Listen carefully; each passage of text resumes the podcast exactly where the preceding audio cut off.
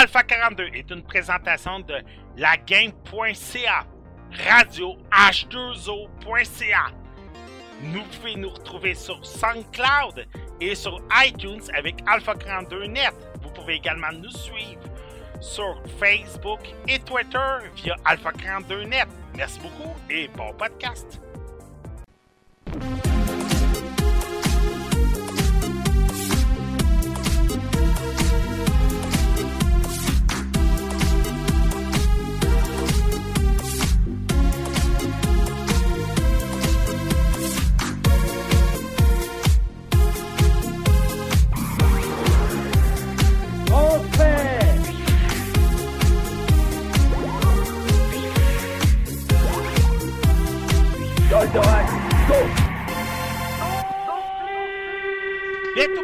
52, édition du 28 mai 2017. J'espère que vous avez bien tout le monde.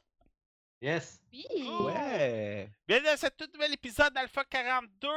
Euh, juste avant qu'on fasse un tour de table, je voudrais euh, saluer la gang du Level Up qui nous écoute en direct euh, du fameux bar de Québec. On va sûrement aller les voir cet été. En tout cas, j'espère qu'on aura une chance parce que je serai supposé à Québec cet été. Je veux aussi saluer ceux qui nous écoutent via le site de lagame.ca et radio h2o.ca. Je vous invite également à venir voir nos vidéos sur YouTube. Moi Rika, on en met beaucoup. J'ai complété Injustice 2, les deux story modes, Batman et Superman. Alors, euh, vous allez pouvoir voir euh, un aperçu des deux fins alternatifs si ça vous intéresse sur la chaîne YouTube. Puis Rika aussi, il y a plusieurs de ses critiques d'aujourd'hui qui sont sur YouTube si ça vous intéresse d'avoir des let's play. Monsieur Richard, comment ça va? Super bien. Hey, toi, en passant, félicitations pour tes deux vidéos de Non-Guns. Merci. Euh, je suis content, le monde va voir la vidéo, t'as beaucoup de views. C'est là qu'on voit que le jeu était étrangement très. euh, le monde a une curiosité pour ce jeu-là au mois de mai. On en a souvent parlé euh, pendant les deux critiques que c'était un des jeux indie qui avait une petite place dans le top 5 des jeux les plus attendus indie. Et c'est là qu'il est le fun, là, quand on voit le nombre de personnes qui vont voir tes vidéos, on voit qu'il y a un petit curiosité. Fait que ça, je voulais te féliciter. Euh, ça va être quoi tes clics? euh, ça va être quoi tes critiques pour aujourd'hui? Oui. Moi, aujourd'hui, je vais vous parler de Splashers et de Cooking Witch. Euh, perso, moi j'ai vraiment hâte là, euh, slash, euh, Splasher que tu en parles. C'en est un, ça que j'aurais bien pris, mais les horaires sont un peu surchargés de mon côté. Monsieur Mathieu Price, comment il va? Très bien. Ça être quoi tes sujets pour aujourd'hui? Euh, je vais parler de Dark Rose Valkyrie, de Critical Online et de Utawaru Mono. Cool. Je suis désolé, c'était un peu moins de sujets, on défonçait sinon. Ouais, pas de problème. On a tellement de jeux à parler qu'on n'a pas de place. Mademoiselle Rico Wonderland, comment ça va? Ça va super bien, merci. C'est de ta faute si on est surchargé. Ben là, c'est mieux être surchargé que le, contraire. Hein? Ouais, j'avoue qu'avant que tu t'occupes euh, du podcast, on, on avait euh, des fois on avait de la misère à remplir une heure. Fait que... ouais, c'est vrai, je m'en souviens. Et euh, ça t'est quoi de nos sujets- tes sujets pour aujourd'hui? 10 Gaia 5 complète. Oui. Samurai Warrior Spirit of Sanada. Euh, le nouveau Ultra Street Fighter Final Chapter 2. Puis, je vais aussi parler du programme euh, un, euh, brièvement euh, Xbox Game Pass. Yeah. Pour moi, de mon côté, nos, mes sujets vont être de Great Wall et Pirates des Caraïbes.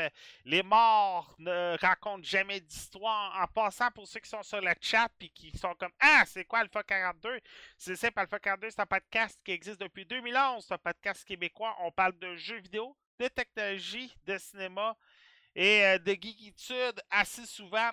Alors, euh, j'espère que ça va pouvoir répondre à la question pour ceux qui sont sur le chat.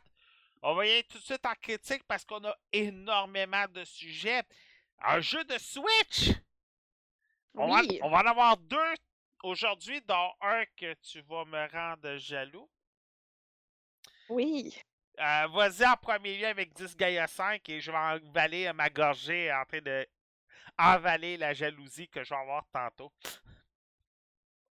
Disgaea 5 Complete Ouais. de ce jeu qui vient de sortir le 23 mai 2017 sur Nintendo Switch euh, exclusivement pour cette édition.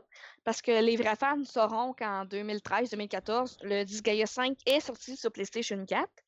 Mais Disgaea 5 complet, c'est l'ensemble des DLC qui ont été mis pour le jeu. Les DLC, c'est vraiment énorme, là, pour être honnête. Je, je les ai regardés, puis euh, pour être un complet, c'est complet, là, c'est pas pour faire une blague. Pour ceux qui ne le savent pas, Disgaea 5, c'est un RPG tactique. Donc, euh, plus case par case stratégique, euh, tu places tes personnages de façon euh, stratégique, on pourrait dire. Ça, là, Disgaea, c'est la mascotte, c'est le bébé de Nice America. Il y a des gens qui vont pas savoir c'est quoi Nice America, mais Disgaea, ça, c'est rare que les gens connaissent pas ça, surtout ceux qui ont une PlayStation. C'est une franchise très populaire, ils sont à leur cinquième opus. Puis, justement, ils sont à leur cinquième opus, pas, vraiment besoin de jouer aux autres pour bien comprendre, bien, bien rentrer dans l'univers de Disgaea. Mais il faut dire aussi que Disgaea, c'est un public niche. C'est pas tout le monde qui va aimer ça. C'est pas du Final Fantasy, c'est pas du Chrono Cross. Si t'as pas aimé les autres, c'est peut-être sûr que tu vas pas aimer le 5. Si t'aimes pas les JRPG, c'est sûr que t'aimeras pas euh, Disgaea. Puis c'est c'est dans- c'est assez populaire malgré tout, là. Le public. c'est extrêmement euh, populaire. C'est un jeu qui est pas mal du grinding aussi, là. T'es- T'as des JRPG qui vont être plus casual, que tu sais, c'est plus une histoire ou plus un visual novel. Celle-là, c'est vraiment du grinding, quasiment à l'état pur, là. T'es, euh, tu peux monter des levels jusqu'à 9999 et tout, là, donc euh, Ouais, c'est assez hardcore, là.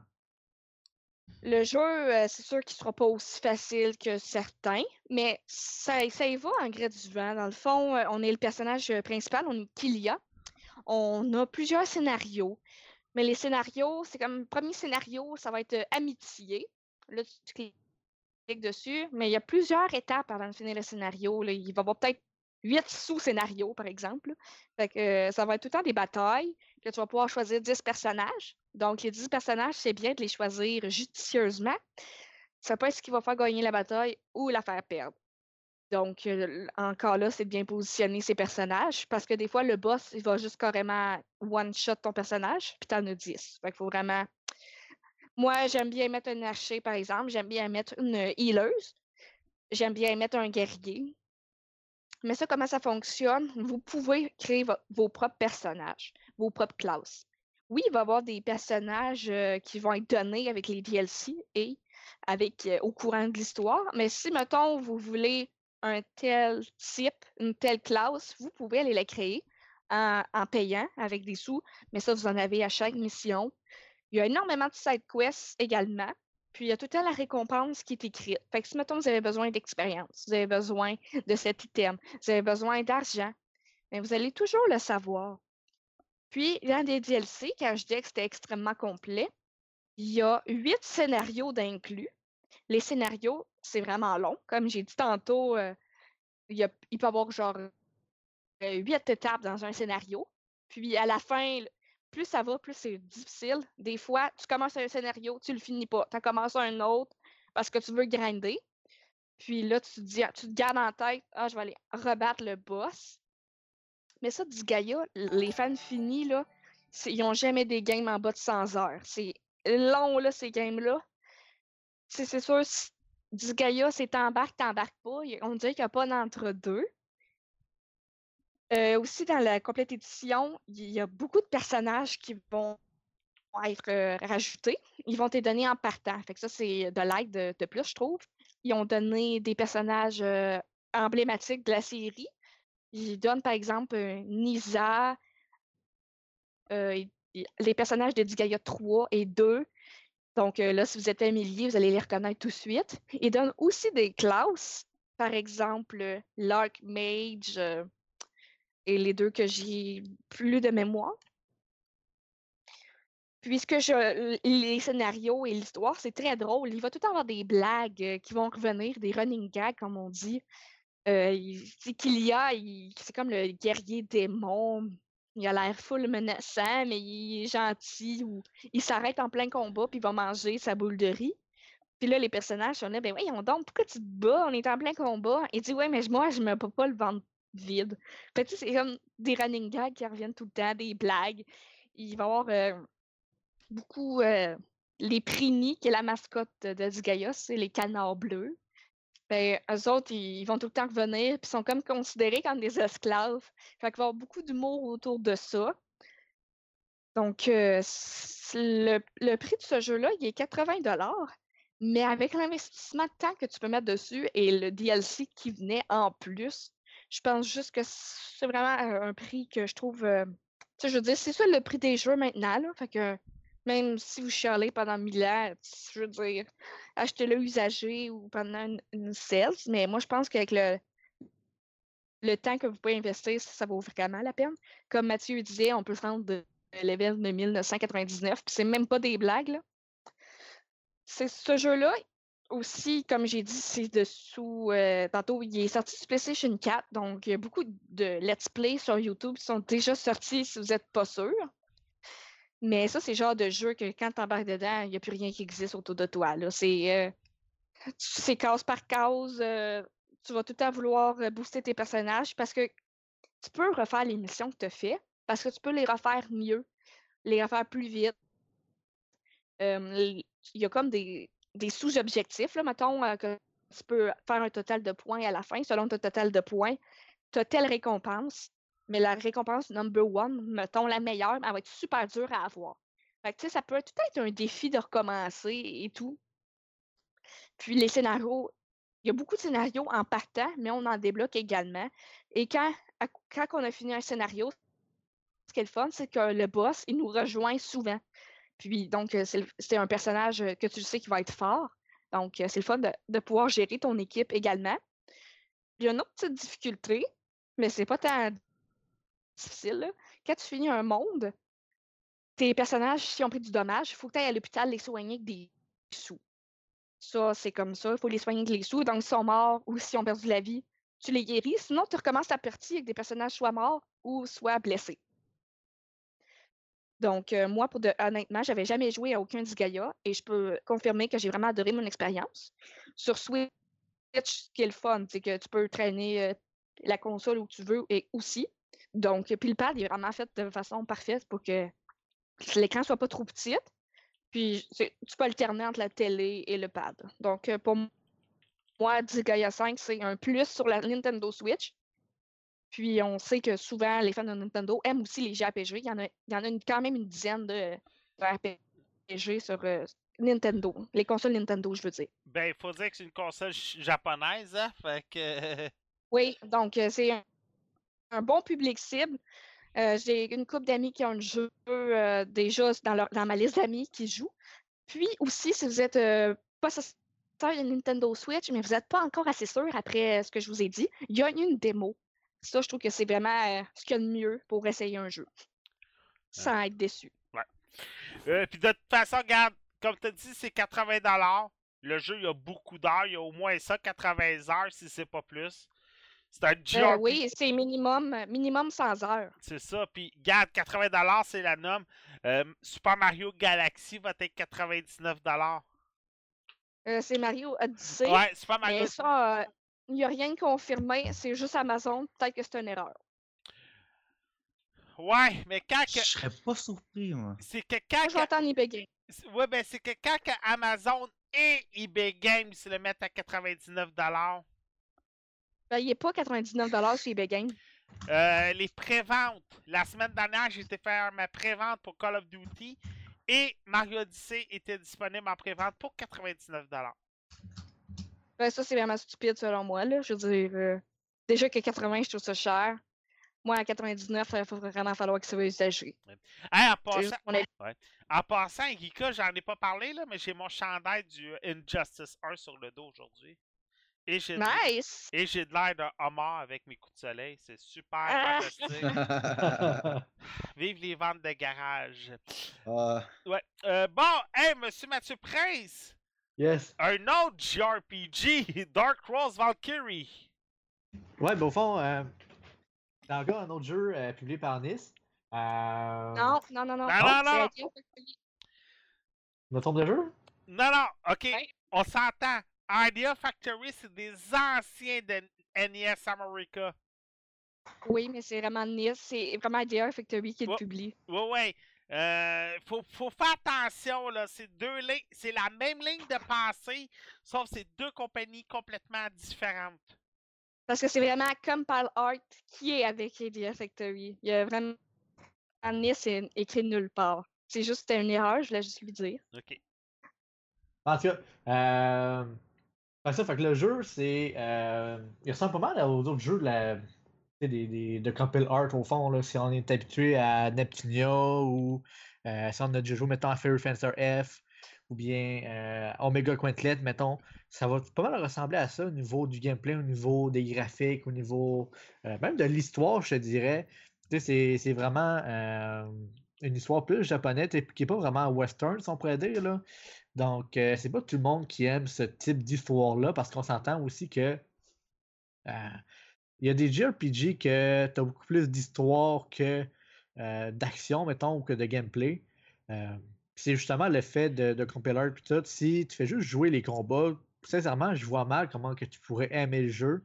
faut vraiment comme que tu, tu prennes dans l'histoire, que tu aimes l'histoire, que tu embarques dedans pour aimer le jeu. C'est quand même correct de ce côté-là. Puis moi, j'aime bien ça. Mais t'es vraiment original l'histoire en partant, ben, je trouvais. ben, c'est ça. Mais euh, ouais, ce que j'allais m'en venir, c'est que Dark Rose Valkyrie, euh, quand j'y ai joué, j'ai vraiment eu le même feeling que l'histoire ressemblait pas mal à euh, Opération Abyss puis Opération Babel, qui était sur, seulement sur Vita, puis sur PC au fond, là, sur Steam. Mais c'est comme dans la même sorte d'histoire un peu, si on pourrait dire, avec les monstres, puis comme le, un groupe spécial tactique fait seulement pour, euh, pour euh, éliminer ces monstres-là. Donc, j'ai comme l'impression que c'est une sorte de. Si on pourrait dire ça de même, une sorte de petite trilogie, puis ça, on dirait que c'est comme une sorte de euh, side, side story, si on pourrait dire un petit peu dans cet univers-là. Donc, ça, ça c'est assez aussi. intéressant. euh, ça ressemblait aussi à God Eater tant qu'à moi, là. Ouais, un peu aussi. Euh, fait que tu sais, c'est tout pas mal ça là-dedans. Euh, j'ai pas vraiment gros chose à dire, à part qu'au niveau du système de combat, il est un petit peu différent que euh, des RPG tour par tour. Parce que oui, tu es à tour par tour, tu vois comme le, le temps de c'est qui qui va attaquer quand et tout. Mais, dépendamment de la sorte d'action que tu vas faire, c'est ton action va prendre, mettons, un tour de plus, deux tours de plus, trois tours de plus. Puis des fois, ça fait que si tu utilises une certaine euh, attaque ou quoi que ce soit, euh, il appelle ça, mettons, level 1, level 2, level 3, level 4, puis chacun va avoir des effets différents ou une puissance différente. Euh, mais tu mettons, si tu es à un coup d'être mort, tu utilises une attaque level 4, mais ça se peut que ton ennemi soit assez proche pour faire une petite attaque level 1 puis te tuer avant même que toi tu puisses attaquer, même si tu avais le tour avant. Fait ça donne un petit peu un, euh, depth de plus, je, dirais, au niveau du gameplay. Que justement, il faut vraiment que tu euh, tu t'habitues un peu au gameplay à ce niveau-là parce qu'au début, je comprenais pas pourquoi que je choisissais mon action avant, mettons, mon ennemi, puis euh, il, il m'attaquait avant que moi je l'attaquais. C'est après euh, quelques combats, j'ai réussi à comprendre ça. Euh, sinon, mis à part ça, le jeu, euh, niveau scénaristique, niveau euh, vidéo, tout le kit, c'est euh, comme d'habitude, au fond, c'est très très bien fait. Euh, Il n'y a rien à redire de ce côté-là. Euh, au niveau de la longueur du jeu, c'est encore une fois, tu es dans les quarantaines de cinquantaines d'heures. euh, si tu prends plus ou moins ton temps, disons, à part si tu rushes vraiment l'histoire principale, ça peut être une trentaine d'heures, je dirais, peut-être 25 heures si tu rushes vraiment juste les missions principales. Euh, parce que veux, veux pas, euh, tu missions parce que tu as plein de side quests comme dans la majorité des jeux maintenant. Le jeu, sais, je peux dire, c'est une sorte de simili euh, open world. Parce qu'au fond, tu peux bouger où est-ce que tu veux, mais c'est certaines areas qu'il faut que tu débloques, soit avec l'histoire ou en étant à un certain niveau ou en ayant fait, en ayant fait certaines quests. Mm. Mais une fois que tu as débloqué ces, euh, ces zones-là, ben, tu les as toujours débloquées, tu peux y rebouger, tu peux y retourner n'importe quand. Une autre affaire que j'ai bien aimé aussi du jeu, euh, c'est deux autres affaires que je trouve assez important à dire.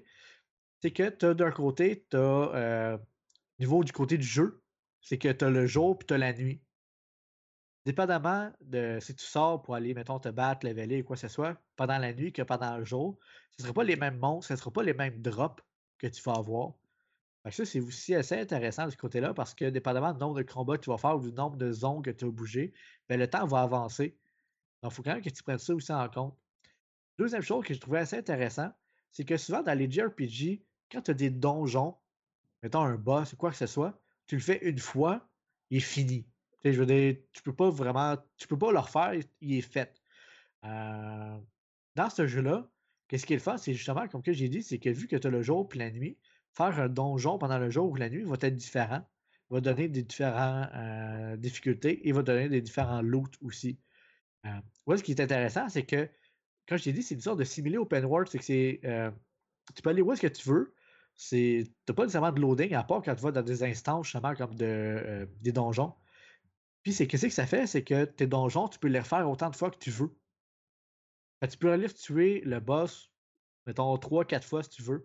Tu peux y aller pendant le jour, pendant la nuit, puis euh, il va être soit plus difficile ou il va y avoir des affaires différentes entre ça et l'autre fois que tu l'as fait.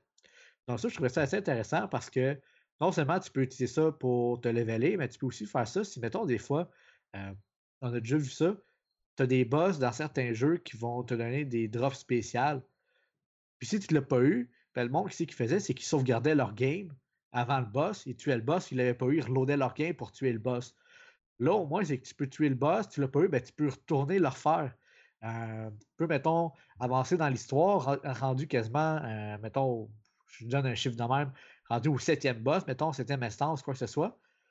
Puis tu peux retourner au premier si jamais tu te dis, OK, ben, tu oublié quelque chose.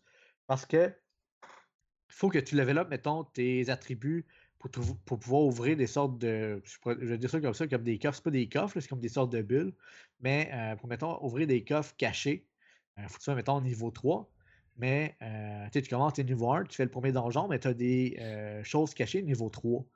Donc, c'est pour ça qu'il faut quand même falloir que tu reviennes par après. Euh, une fois que tu vas avoir levelé, tu vas te rendre plus loin dans l'histoire, il va quand même falloir que tu reviennes au début. Euh, mais ça, c'est à ton choix, parce que c'est juste des loots optionnels qui peuvent être utiles. Donc, il y en a certains qui sont juste pas utiles, mais qui peuvent être utiles. Fait que le jeu, à place, mettons, comme de t'obliger à faire des euh, va-et-vient, mettons, dans des zones que tu as déjà fait, de retourner là, de revenir, de retourner. euh, le jeu, il te permet de le faire, mais il t'oblige pas de le faire.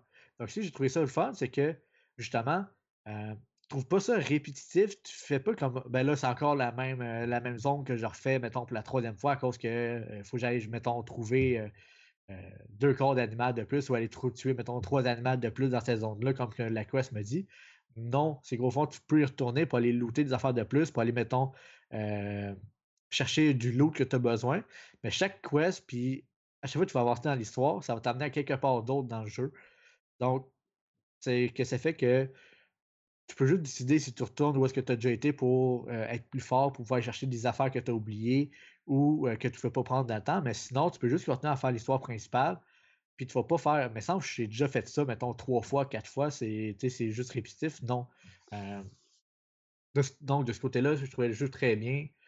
justement. Fait que sinon, à part de ça, sérieusement, j'ai pas d'autre chose à dire. Comme quoi que euh, si vous avez aimé la série de Neptunia, le Fairy Fencer F, Omega Quintlet, n'importe quoi, au fond, un JRPG euh, de Compil Art, euh, ça reste encore dans la même recette, je pourrais dire. Ils n'ont pas changé le jeu complètement. Ça reste encore dans la même base de jeu. Donc, ceux qui aiment bien ce type de jeu-là, c'est ceux qui vont l'aimer. Euh, donc, allez lâcher si c'est le cas.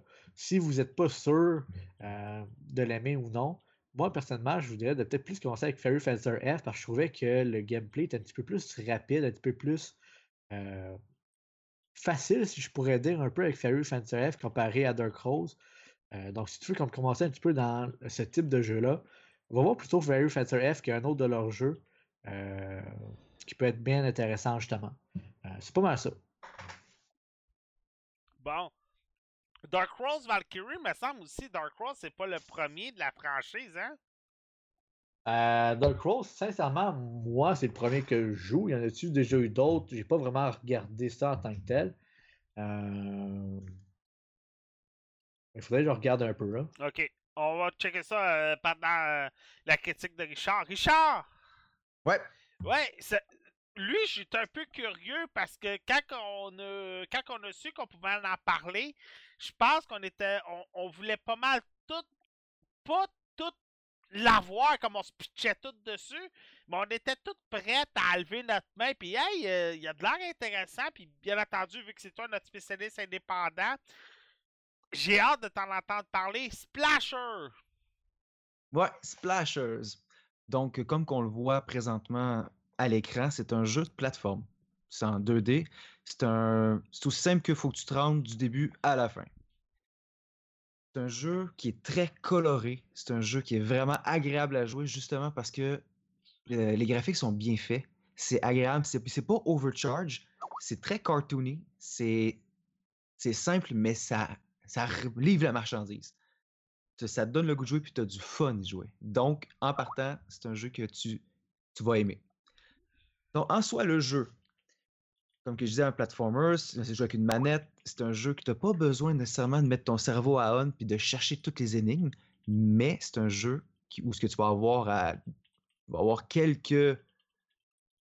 Moi, je pourrais dire, c'est pas des énigmes, mais il faut que tu fasses des moves pour pouvoir avancer. Comme, t'as trois. Dans le fond, tu as, un canon en haut qui va aller nettoyer, puis il va tuer les ennemis. Tu as un canon à glu rouge que lui, il va coller pour te faire monter sur les murs, sur, au plafond, où il va aussi coller les ennemis, les mettre dans une, comme dans une gomme. Puis tu as le canon à glu jaune. La jaune va te faire rebondir. C'est une glu qui est rebondissante. Donc, dépendamment de ce qu'il faut que tu aies dans le niveau, dépendamment du stage que tu es rendu aussi, il va falloir que tu utilises différents types de canons. Il y a aussi différents types de stage. Tu vas avoir des types de stage qui vont être dépendamment d'où ce que tu vas être dans la map, si on veut. Plus en bas à gauche, tu vas avoir des niveaux avec plus de l'eau. Plus en haut, il va y avoir plus des lasers qui vont se promener. Euh, c'est vraiment, c'est concept, c'est vraiment bien fait. Puis dépendamment d'où ce que tu vas, faut que tu ailles, tu vas savoir un peu qu'est-ce que tu vas avoir à, à te battre contre. OK. Donc, c'est ça. C'est super simple. But principal, ramasser des points. Ah. Puis ramasse. Puis ça va être de- euh, aussi de sauver tes, amis. Parce que tu commences, dans le fond, le jeu mini cinématique, c'est pas mal une des seules qu'il y a dans le jeu. Tu es un mopologiste, ni plus ni moins. Tu, tu fais le ménage dans une compagnie qui est un peu bizarre. Puis tu te rends compte que ils font des expériences sur les autres mopologistes. Fait que tu te rends compte qu'ils font des, ils testent des trucs, des, c'est- des, des produits chimiques sur tes semblables. Là, tu vois ça, tu te pousses. Puis là, dans le fond, c'est un runner. Mais on dirait, on dirait un Ouais. genre de Splatoon, mais platformer. Ouais, euh, je m'en allais justement là-dessus. Sérieusement, ça me fait vraiment penser à ça. Mais le but n'étant pas nécessairement de remplir la map de, du, euh, de la couleur, mais ça, ça a des airs de. Ça, c'est peut-être, moi, d'après moi, ils sont un peu inspirés de ça, mais ils ont, fait, ils ont rendu de quoi de vraiment agréable à jouer. Donc, de, pourquoi qu'il faut que tu ailles récupérer tes alliés, tes, tes semblables, c'est pour débarrer les stages. Les, les différents niveaux vont de- nécessiter comme, mettons, le niveau 8, tu as besoin d'avoir euh, libéré 45 amis. Tu as le niveau euh, 17, tu as besoin d'avoir. C'est ça. Puis les, les- les zones de la map, les zones, euh, dans le fond, de la- du bâtiment, de ce que tu trouves, de l'industrie, vont se débarrer quand tu as unlocké assez d'alliés. Donc, si, si tu, un- euh, un- tu fais juste faire les stages, tu débarres pas tes amis, tu libères pas tes amis, tu pourras pas avancer dans le jeu. Donc, ça te force un peu à, à aller partout dans, le, dans des niveaux, puis de, de récupérer le maximum d'alliés. Puis, tu en as toujours un à la fin qu'il faut que tu aies ramassé au minimum 700 points pour pouvoir le libérer. Donc, c'est vraiment de. C'est un jeu qui te force un peu à faire euh, les niveaux à 100%. Ah! Tu peux faire des, tu peux faire des speedruns, c'est intéressant. C'est très, très intuitif. C'est des questions de réflexe, la manette. c'est, Écoute, tu pèses là, puis go. Puis il faut, faut un peu que tu te. Il y a des shots que j'ai un peu peur. À la limite, c'est pas peur, mais hey man, c'est sûr que ça passe pas. Puis finalement, le bonhomme et le jeu est fait pour que ça marche de même. Puis tu dis, Hey, c'est impossible que je, euh, que je réussisse à sauter sur le gap, ça se fait pas. Mais non, il va y aller. Écoute, sur Mario Bros. NES, écoute, c'est vrai de ça. Je veux dire, le jeu est fait pour comme ça. Euh, Les, coul- les couleurs sont très vives. Perso, très ça, c'est ce que j'aime beaucoup à Ça date. l'accroche, mais c'est bien rendu, c'est pas excessif. J'ai joué à des jeux que c'était juste pas agréable, tellement que c'était coloré puis euh, intense. Mais lui, c'est vraiment bien fait, puis le, le style cartoon est vraiment bien rendu aussi. C'est intéressant. Je le vois disponible sur euh, euh, le- sur Steam. Il est disponible depuis le 7 février. Les codes Ouais. sont très positifs comme, comme toi. C'est seulement 16,99. Sauf que j'ai vu vraiment. quelque chose. PlayStation 4, ça se peut dessus. Ils vont arriver sur console. Ils sont pas encore. euh, ce qu'Erika me disait, là. Ils sont pas encore Oui, sur console. Ils vont arriver sous peu. Ok. automne. Oh, ok. Ça va être le fun de voir sur. Ben, sur PC, tu dois jouer avec la manette, ça c'est sûr. Exact. Ce que j'ai aimé justement de la manette de la Xbox 360, une manette de 360, non, une, ma- une manette de One que je suis rendu.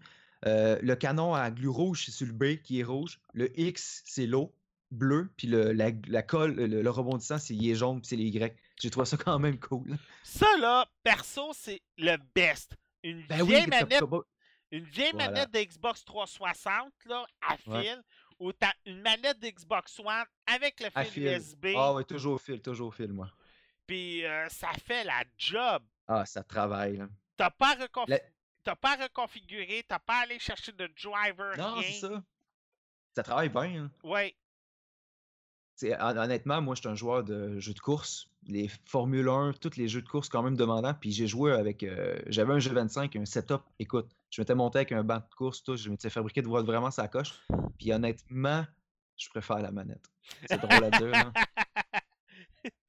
c'est ça, c'est comique parce que j'en ai plusieurs qui sont comme ça, que ils se sont Ouais. fait le setup de malade pour Ah c'est volant, fait. puis finalement, il retourne euh, sa manette tout de suite. Ça prend trop d'espace. euh, Ben, c'est que aussi, c'est genre, mettons, des fois, tu veux jouer, tu veux juste relaxer avec. Mettons, C'est ça. avec une manette, tu veux juste être un petit peu évaché, puis jouer, être Voilà. relax. Avec un clavier, puis tout le kit, tu peux pas être relax, faut que tu sois assis, puis que tu sois là, puis tu tournes le volant, le kit, à la place de juste comme bouger un peu tes pouces. Ouais. Euh, c'est sûr que c'est pas le même feeling, là. Ce que j'ai bien aimé du jeu aussi, c'est que tu n'as pas de vie comme telle. Tu peux mourir 150 fois, comme j'ai fait, à une certaine place. C'est un... c'est pas trop rageant. Tu sais que, écoute, s'il faut que je saute à cette place-là, il faut que j'évite tel canon. Je le manque comme à tous les fois, mais ça tu rages. Parce que moi, j'ai pas ragé, puis je suis un rageux. là. Puis non, c'était quand même intéressant comme jeu. Tu... Il est pas là contre toi. Tu sais qu'est-ce que tu as à faire. Tu resteras pas bloqué, mais c'est pas nécessairement facile. Est-ce que tu vas C'est ça qui est bien. est-ce que tu vas avoir un let's play qui va s'emmener sur ton channel? Oui, je vais faire ça cette semaine, j'ai un peu plus de temps. Là, la semaine, semaine qu'on vient de passer, j'ai pas sorti de vidéo sur ma chaîne. Je suis vraiment désolé à tout le monde qui, qui suit ça plus assidûment. Et j'étais dans le rush de fabrication puis de construction sur mon terrain. Donc, euh, j'ai donné une go là-dessus. Puis... Hey, je sais pas s'il y en a qui peuvent voir tes photos en public sur, ta, ch- sur, ton, sur ton Facebook, mais t'as des talents de manuel. Tu t'es fait un de ces gazebos de malade. Ah, j'en étais. Moi, moi, mon gazebo est déjà construit par l'entrepreneur où ce que je m'en vais. Puis je regardais ton gazebo, puis j'étais comme Wow! Hey, bel job là! Tu dois avoir mis des heures là-dessus. Quand même, j'ai déjà fait de. Par le passé, j'ai fait une autre clôture, j'ai fait un autre gazebo, mais j'avais été trop vite. Puis j'étais une personne qui, justement, qui veut aller trop vite dans la vie des fois, puis ça, le résultat est pas le même. Tandis que là, j'ai pris plus mon temps, mais le résultat, écoute, je suis content pour ce que ça a donné, là. C'est vraiment bien. Ben, félicitations. Des... Merci bien. La preuve que des fois, des geeks peuvent faire autre chose que jouer sur leur PC. Ah. J'en ai plusieurs des fois qui me disent Ah, les geeks, ça c'est juste pour réparer un ordinateur. On a une belle preuve ici. Hey, bye bye. Félicitations, arrête. Richard. Thanks. Fait que ça résume bien, je te dirais, le jeu. Euh, la musique, vraiment nice. C'est une musique type un peu électronique. Ça fit super bien dans le jeu. La rapidité du jeu, c'est fluide, c'est intéressant. Moi, je recommande ce jeu-là. J'ai apprécié. Pour le prix, go. J'ai hâte que la version PlayStation s'en vienne. Ça va être. Ah, euh, c'est le- c'est le jeu idéal pour un PlayStation ou Xbox dans le salon là, avec euh, une petite bière. Là. ouais. Ça coche. Bon, Mademoiselle Rika, Oui. Samurai Warrior Spirit of Sanada. Hey, une autre franchise que j'aime beaucoup. Oui, moi aussi. Samurai Warriors, c'est dans mon cœur très longtemps. En fait, Koei Tecmo, c'est ma, mon- mes publishers préférés depuis très longtemps, je dirais. Donc, euh, leur dernier Samurai Warrior est sorti le 23 mai 2017 sur la PlayStation 4. Il y a des places dans le monde qui est sorti sur PS3 et PS Vita, mais je ne pense pas qu'en Nord-Amérique, ça soit le cas. Attends, attends, Le attends. genre, comme toujours, C'est que t'as dit, il est sorti sur PS3, là. La PS3 est mort et enterrée, puis ils sortent encore des jeux. C'est- comique. Oui. Il y en a une couple cette année qui sont sortis. Des, Euh, des triple A. je trouve toujours ça comique, je suis désolé. Ok, ouais, ben, il y a encore des jeux qui sortent sur PlayStation 3 et PS Vita, surtout au Japon et en Europe. Ah, Donc, euh, je je dirais pas comme toujours, mais comme. euh, Oui, Patrick? Ah, ah, je fais toujours la joke Maiden sort chaque année encore sur la PlayStation 2. Fait que... Ouais, ça, c'est vrai. Donc, euh, cet opus-là, c'est un beat them all hack and slash. Puis, ce que j'ai trouvé génial, c'est que pour un triple A de ce genre, il est 60$ flambant neuf. Quand Wow! Tecmo, ils font souvent des prix de même, 59, 69, des fois 79, mais quand Tecmo, pour la qualité de leur jeu, je trouve que leur prix, c'est toujours, toujours au top. Pour de vrai, là, parce que dis pas juste, ah, c'est 59 mais le jeu est full plat. Non, c'est ce prix-là, mais il est vraiment génial. Donc, euh, Samurai Warrior Spirit of Sanada, en fait, c'est un spin-off du 4. Euh, le 4 est sorti il y a plusieurs années sur PlayStation 3, PS, PlayStation 4 et PS Vita également. Donc, euh, celui-là focus sur la famille Sanada, comme euh, le, titre le dit. Ça va être un général euh, qui a fait de la guerre. euh, au début, on fait ses premiers combats, puis après ça, il y a des enfants. Puis ces enfants, ils reprennent le clan. Donc, tu sais, je ne vais pas pousser plus que ça. C'est quand même cliché un petit peu, mais je veux dire, pas besoin de faire une histoire extravagante quand c'est une recette gagnante déjà, Samurai Warrior. Il y a des ajouts. Il y a différents types de missions. Et. Je, vais tout revenir là-dessus. Je vais juste parler du village. On, a le village euh, qu'on habite dedans, le, qui a rapport avec notre château et tout. Donc, à savoir qu'on est dans un Japon 1500, donc euh, c'est les samouraïs, euh, c'est un autre genre de vie. Donc, là, dans notre village, il y a des magasins. En gros, le village, il est surtout là pour nos pré- préparations de bataille. C'est euh, à place d'être un menu euh, vide que tu fais préparation de bataille, ben là, tu as un village. Donc, dans le village, il y a un magasin de thé, il y a un forgeron. Puis on, s'entend que le forgeron, il est là pour forger vos épées, vous vendre des épées. Là, vous pouvez vendre vos trucs. Il y a un magasin général, il y a un spot d'entraînement, il y a une ferme que vous pouvez aller euh, mettre des graines dans la terre et revenir un peu plus tard, puis vous avez des ingrédients. Avec les ingrédients, vous pouvez faire des potions. Il y a également un ajout de pêche. Comme je viens de vous dire, il y a de la pêche. euh, On peut aussi faire des offrandes à des statues qui, qui va nous revenir quelque chose euh, plus tard. On ne sait pas quoi, mais peu importe ce que vous lui donnez. Le, le- village s'agrandit avec les batailles que vous avez gagnées. Par exemple, le magasin de n'est pas ouvert au début, mais avec l'expansion du village, il y a plus de choses qui s'agrandissent. Donc ça, je trouve ça bien parce que ça, ça nous donne envie d'avancer, ça, ça fait de la vie dans le village. Il y a quand même des années qui vont s'écouler durant la partie. Il y a un cycle de quatre saisons qui fait qu'on peut se situer dans les années. Il y a l'hiver. euh, l'hiver, ça va paraître que c'est l'hiver. Le printemps, ça va paraître. Donc, ça va paraître également dans nos batailles. Puis, il y a un. Moi, c'est la première fois que je vois ça dans un Samurai Warrior, puis j'ai vraiment joué à beaucoup. Il y a Euh, un cycle jour-nuit. dans Dynasty Warrior, il y a des cycles jour-nuit. Et quand il neige ou qu'il pleut, t'as beaucoup plus de difficultés à avancer. Je me rappelle plus c'était quel épisode, c'est la PlayStation 3, je pense que c'était le 7 ou le 8. Il y a une mission qui est carrément dans la pluie, là, mais une pluie abondante, là. Digne Oui. de qu'est-ce qu'on peut avoir au Québec. Puis fais-moi confiance, t'en- as que tu prends des samouraïs dans Dynasty Warrior justement parce que tu sais que tu as un time pour avancer d'un tableau à l'autre, euh, du début à la fin. Il faut que tu ailles dans un temps précis. Fait que tu vas prendre des Warriors en conséquence de ça. Et tu vas prendre ces mêmes Warriors-là pour faire d'autres tableaux où il p- pleut abondamment et tu vas avoir de la misère à faire deux, trois pas, là. C'est fou comment que la météo joue dans certains tableaux. Alors, je serais pas, je suis pas surpris que Koei Tecmo reprend cette même environnement-là pour Samurai Warrior. Oui, il faut juste. euh, faut pas se tromper entre les deux séries. C'est vraiment pas les mêmes personnages, la même. C'est pas la même histoire, c'est même pas dans le même pays. Mais oui, c'est sûr qu'ils vont reprendre des éléments d'un et de l'autre. Euh, Dynasty, dans Samurai Warrior, Dynasty Warrior se passe avant, euh, ouais, mais avant Jésus-Christ.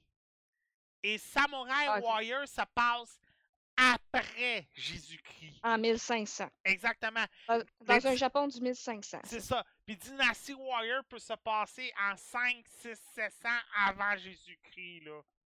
Fait que c'est. C'est- Je fais- je faisais que faire ce rappel-là. Il y a des gens Ouais. qui pensent exactement la même affaire, mais non, c'est vraiment. C'est pas, euh, c'est pas la différence la plus frappante, mais assez pour que ça soit pas dans le même pays, mettons. Mhm. Donc, euh, puis ça se suit pas. L'histoire se suit pas du tout Non. entre les deux. Surtout que Spirit of Sonada, c'est un spin-off du 4. Euh, attends j'étais. J'étais où la météo? Jour-nuit. Mais c'est le fun parce que quand tu as une bataille, mettons, là, dans celui-là, il va y avoir des, des temps, des délais. Mettons, tu as 24 heures pour faire ta mission. Il va y avoir une horloge en haut. Puis, euh, 24 heures, je pense c'est en minutes. Là. Je pense qu'une heure, ça vaut une minute. Mais des fois, il va y avoir ça euh, la tombée de la nuit. Fait que là, tu vas te battre dans la nuit, tu vas te battre dans le jour. Mais dans la nuit, là, là les ninjas, ils sortent. Ah, ils sont fatigants, les ninjas. Sont, ben, ils sont ninjas, ils sont sneaky, ils vont se cacher, puis il fait noir, fait que là, c'est comme plus... euh, Puis il y a certains gens qui vont dire « Ah, Samurai Warrior, c'est facile, c'est brain dead, j'ai pas à me casser la tête. » Mais celui-là, il est... Tout cas, je le trouve très stratégique. Ah ouais. Il y a, il- ouais, il y a des missions que j'ai dû recommencer une couple de fois parce que j'allais... Parce que j'étais pas au, au bon endroit au bon moment. Ça, j'avoue, Dynasty. Ou... Ça, j'avoue, des fois, Dynasty Warrior, je suis désolé de te couper parce que moi aussi, c'est une Non, franchise. c'est pas grave. C'est une franchise. Ouais, ouais, on que adore je- ça. Ouais, les deux, on adore ça, puis on jouait ensemble dans le temps que sois avec Alpha 42. Et euh, tu sais, tu es d'accord avec moi, des fois, tu, tu vas arriver, puis tu vas dire Ah, je vais passer par la droite, il y a un raccourci, puis je vais pouvoir arriver plus vite au boss. C'est Ça te fait perdre la game. ça te fait pas la game parce que pendant que Oui. tu prends le raccourci, mais là, là, c'est que tout, tout, tout, tout, tout, tout, tout, tout, tout, tout, les capitaines puis les chefs du boss sont en train d'éclairer le long parcours. Fait que là, t'arrives au chef, là, puis là, t'es tout seul. Tout seul, comme Ouais. un cave. Fait que t'es- comme, euh, non, ok, on va prendre le chemin le plus long, puis on va tuer les chefs puis les capitaines, puis j'aurai pas de l'air d'un cave. Parce, parce qu'il y a beaucoup de. Vous allez lire dans votre bataille, il y a plusieurs raisons de défaite. Il y a plusieurs raisons de victoire. Ben, de victoire, ça, ça va au fur et à mesure, mais de défaite, il y en a plusieurs. Euh, donc, il y a des missions que j'ai dû recommencer une couple de fois pour vrai, puis je suis. euh, comment dire, je suis vraiment habituée à ce style de jeu-là, d'habitude. euh, mais là, regarde, j'ai recommencé parce que je faisais vraiment pas la bonne stratégie. Tu recommences, tu analyses ce que tu as fait de pas correct. Ben, puis c'est que, euh, des f- c'est que des tu fois, prends un personnage en conséquence. c'est que des fois, t'arrives, puis euh, t'en aides un, puis là, t'es comme, euh, t'en as un autre qui vient, hey, aidez-moi, je suis pris! Fait que là, tu t'en en vas aider l'autre, mais là, c'est que t'es en train d'abandonner un qui est en train de gagner. Fait que là, t'as toute une troupe qui est, oh, attends, là, il est en train de le laisser, on retourne tout à cette place-là. Fait que là, pendant que t'es en train d'aider un, l'autre est en train de se faire clairer Bérette. Fait que là, vrai. fait que là, t'as toujours un choix déchirant. Tu vas-tu aider un, tu restes-tu à l'autre, tu vas-tu à une nouvelle zone? C'est toujours des choix comme ça qu'il faut tout le temps que tu fais, puis t'analyses, puis ta carte est très importante dans ce temps-là. Tu as une carte qui est Oui, en... oui. T'as une carte avec tous les petits points de tous les soldats, tous les... Ah, je la regarde souvent. ah oui, oui, t'as pas le choix de la regarder souvent parce que c'est carrément ta zone de d'attaque, c'est ta zone de défense. C'est ça qui te dit Oh, attends, est-ce que je m'en vais dans la bonne direction? Est-ce que je m'en vais dans la bonne place? Est-ce que j'ai un avantage ou pas? Puis des fois, j'explique au fils à ma conjointe, il me voit aller, puis il est là, oh Patrick, t'es en train de gagner. Pas, pas tout, parce que dans deux secondes, là, moindrement que tu joues pas bien ta stratégie, tu vas perdre. Puis j'y montre des fois que, regarde, tu vois, il est en train de gagner, puis il y a deux secondes, il est en train de perdre. C'est des Je devrais rajouter, euh, Oui, vas-y. rajouter que dans Samurai Warrior et Dynasty, est-ce que ça peut les rejoindre les deux? Ce qui arrive, c'est que il y a tout le temps, il va y avoir des armées. Toi, tu gères ton armée, mais dans, il va y avoir des archers qui vont faire plus de dommages à certains. Fait que là, ah, est-ce que je peux les archer? Je vais les tuer en premier, leur clan. Puis il y a tout le temps quelqu'un qui a un drapeau. Puis celui qui tient le drapeau, il encourage. Il encourage les soldats, puis sont plus forts. Fait que faut que tu prennes la décision d'aller tuer le capitaine, peut-être au lieu d'aller tuer les archers. Donc, il faut quand même bien gérer ça. Puis, dans Samurai Warrior, euh, celui que je suis en train de parler et de critiquer, il faut euh, nous-mêmes euh, booster nos armes. Donc, ça, tu peux bien gérer aussi avec les items que tu rencontres sur le champ de bataille. Ce que j'ai oublié de dire aussi, c'est qu'il y a plusieurs sortes de missions. Il y a des missions d'exploration. Ça, c'est plus, ah, je vais aller voir le terrain, et en même temps, je vais aller tuer les espions. Ça, c'est d'exploration. Il y a des guerres, ça, on est plus habitués avec ça. C'est ce que moi et Patrick, on parle depuis tantôt. Mais là, par surprise, j'ai une mission de subtilité. Il faut que je prenne un château d'assaut sans me faire repérer parce que les autres solutions dans le clan n'ont jamais marché. Donc, être subtil, pour moi, c'est un petit peu difficile. J'avoue que je n'ai pas encore réussi la mission, mais je ne vais pas abandonner. Donc euh, là, je l'avais perdu une couple de fois. Mais bon, je vais réessayer une autre stratégie. Puis, euh, c'est parce que si on j'avance bien dans le jeu, je vais pouvoir jouer au-dessus de 60 personnages. Fait que ça, c'est sûr qu'il y en a un qui va être mon coup de cœur, puis je vais la rejouer de mille fois, là, c'est sûr, c'est sûr. Puis, euh, comme toujours, il offre un graphisme extra. C'est ça que je, ça, je, je me suis dit. Les paysages, euh, pour vrai, Koei Tecmo, ils font vraiment de- des efforts dans leur jeu parce que je trouve qu'on est vraiment de plus en plus beau. Puis les maps sont très grandes. Je veux dire, euh, Ah! je suis pas du genre à, je suis pas du, prendre à- je suis pas du genre à prendre mon cheval, mais dans lui, je le prends parce que, Ben, parce que comme Patrick, il disait, euh, il est en danger. Il pas le temps, faut que je prenne mon cheval. J'ai Ben, j'ai pas le choix. si tu, euh, c'est facile, une heure à deux, là, clairer ta carte au grand complet. Euh, Ça va dépendre parce que là, tu vas avoir euh, peut-être une limite de temps. Peut-être que là, tu vas être obligé de le faire en 24 minutes. Fait que Claire, réfléchis, regarde ta map en premier, puis au cas où, ben ça se peut recommences deux, trois fois la même mission parce que des fois, il va y avoir un challenge. Il va y avoir des sous-objectifs aussi. Par exemple, tu as 24 minutes, mais tu as un bonus de d'or si tu vas tuer tel boss, mais c'est un boss euh, secondaire. Fait que il va rien, il va pas changer ta victoire. Donc, euh, il y a un boss secondaire, je pense qu'il m'avait one shot. Si tu meurs, tu recommences au complet. Euh, Ça, ça peut être démoralisant, mais en même temps, ça va euh, peut-être euh, arrêter aux langues pas fines qui disent que Samurai Warrior, c'est brain dead. Parce que moi, je trouve que c'était stratégique. Oui, t'es 1v1000, puis tu vas être capable de les tuer, mais dès qu'il va y avoir un général, un boss ou un officier, là, tu vas avoir plus de misère. C'est un style, moi j'adore Samurai Warrior, puis ça, c'est des jeux, je je mets des 200 heures. Pour vrai, je me tanne pas. Ben oui. Donc, euh, Spirit of Sanado, 60 pour vrai, là. Moi, en tout cas, je trouve vraiment que c'est une aubaine. J'ai ai toutes achetés, les Samurai Warrior et les Dynasty Warrior. Tout ce qu'il y a Warrior, dans le fond. J'achète tout ce qu'il y a Warrior. Ben- Il y a- il y a des spin-offs, il y a Zelda, euh, Hero Warrior que j'ai passé 400 heures. Je suis dada de quoi moi. Euh, en passant, t'as aussi euh, Gundam Warrior qui est sorti. C'est vrai. Et je suis pas sûre à 100% qu'il est sorti ici. Euh, oui, oui, oui, oui. euh, Ah va, oui? ouais, ouais, va des microplays, sinon. Euh. Regarde euh, sur la PlayStation Store, ils sont disponibles. Les, les, euh, les Warriors sont pas mal toutes là.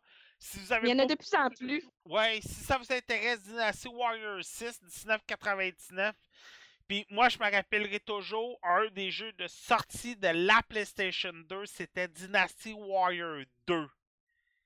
Et j'ai gaspillé des heures là-dessus. J'ai vraiment découvert mais- ce jeu-là avec la PlayStation 2, avec Dynasty Warrior 2. Et j'ai vraiment, moi, j'ai tripé tout de suite.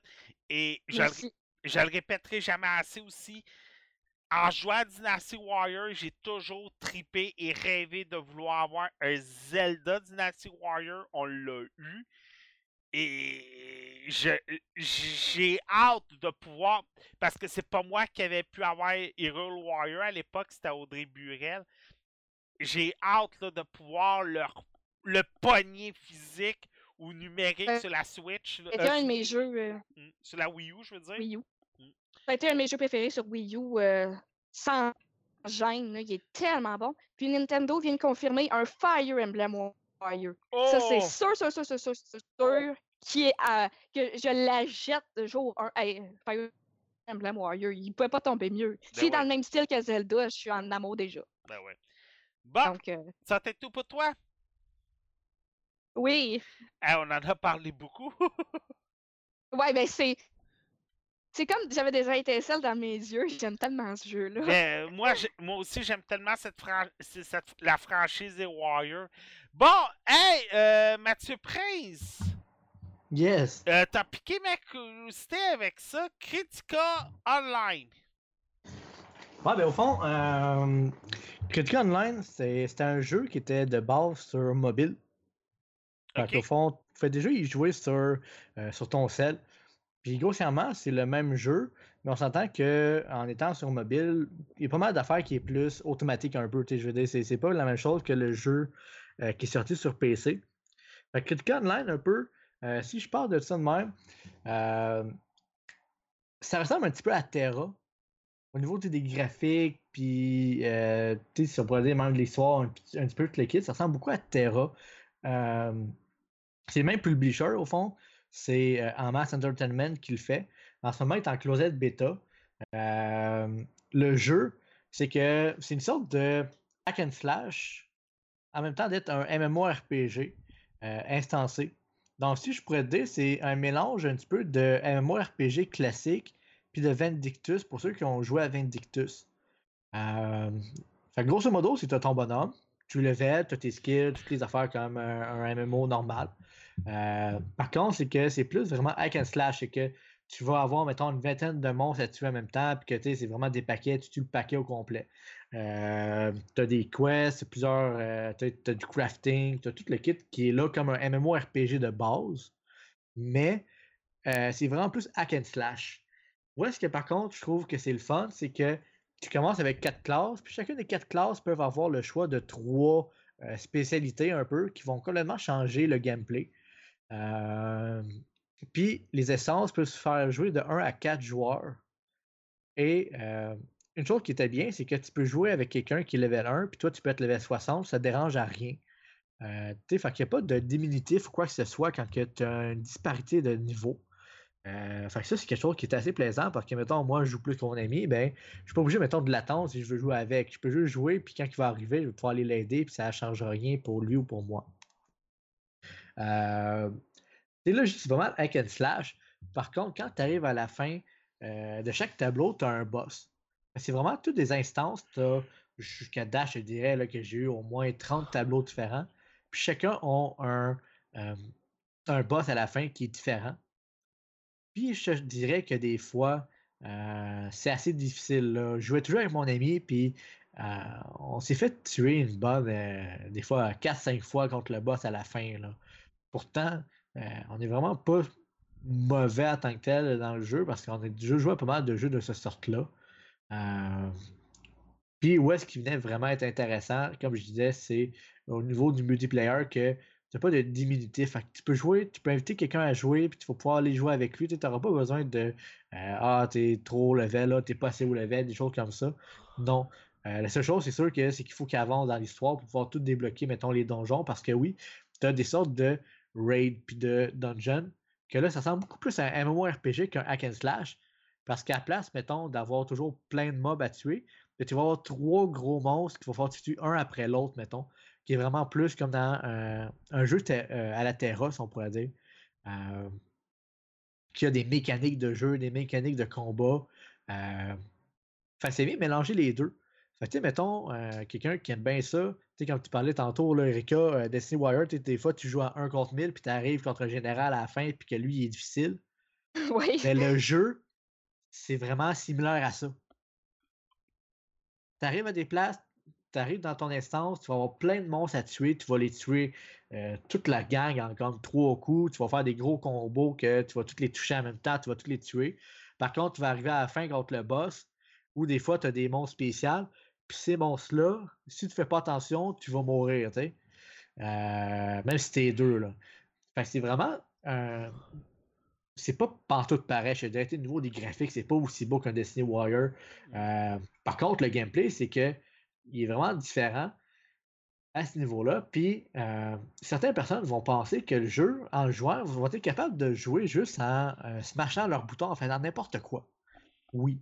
Euh, par contre, quand tu vas être rendu plus loin, mettons, vraiment faire les raids, les donjons, tout le kit, si tu sais pas quel spell, mettons, qui va te rapprocher de l'ennemi, quel spell qui va euh, le stunner, quel spell qui va le ralentir, tout plein d'affaires comme ça. Si tu n'es pas capable de faire tes, actions qui, te fait sauter pour éviter quelque chose, tu ne seras pas capable de le faire. Fait au début, le jeu, il est vraiment facile. Au début, le jeu, il tient quasiment par la main. Tu peux pas. Tu peux pas manquer. Genre, tu peux pas. Genre, mourir dans le jeu. Tu peux pas avoir de la misère en tant que tel. Mais plus que tu avances, plus que tu vas rendu vers la fin, plus que là, tu commences à te voir, oh, il me semble que j'ai eu de la misère à ce bout-là. Puis là, tu continues un peu, puis là, tu fais, ouais, finalement, euh, je suis mort 4-5 euh, fois contre le boss à la place de jamais crever. Puis plus que tu avances dans le jeu, plus que la difficulté, elle augmente vraiment. Puis plus que là, il va falloir que tu apprennes ton bonhomme vraiment toutes les, toutes les spells. Parce qu'une chose qui est intéressante dans ce jeu-là, c'est que toutes tes spells, euh, tu peux les leveler au level que tu veux. Je vais m'expliquer un peu là-dessus. Euh, tes bonhommes, ont tout environ une vingtaine d'attaques que tu peux faire. On s'entend que même si tu fais 1, 2, 3, 4, 5, 6, 7, 8, 9, puis mettons peut-être tes R, E, T, c'est quand même loin du compte de 20 spells que tu peux faire. Euh, fait qu'il faut que tu choisisses dans les attaques que tu veux.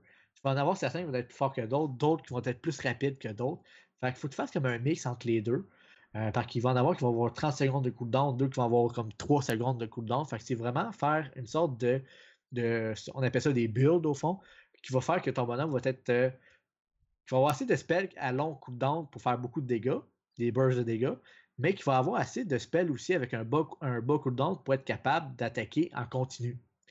Euh, puis, qu'est-ce qui vient être intéressant dans le niveau des, des skills, c'est qu'à chaque fois que tu level, tu gagnes 8 skill points. Avec ces 8 skill points-là, tu peux leveler le spell que tu veux. Par contre, mettons, c'est que ton spell level 1, il coûte 1 skill point. Tu le montes level 2, il, ah, il va te coûter 2 skill points. Tu veux monter level 3, ah là, il coûte 4 skill points. L'affaire, c'est que ton spell, tu peux le leveler euh, aussi haut que tu veux.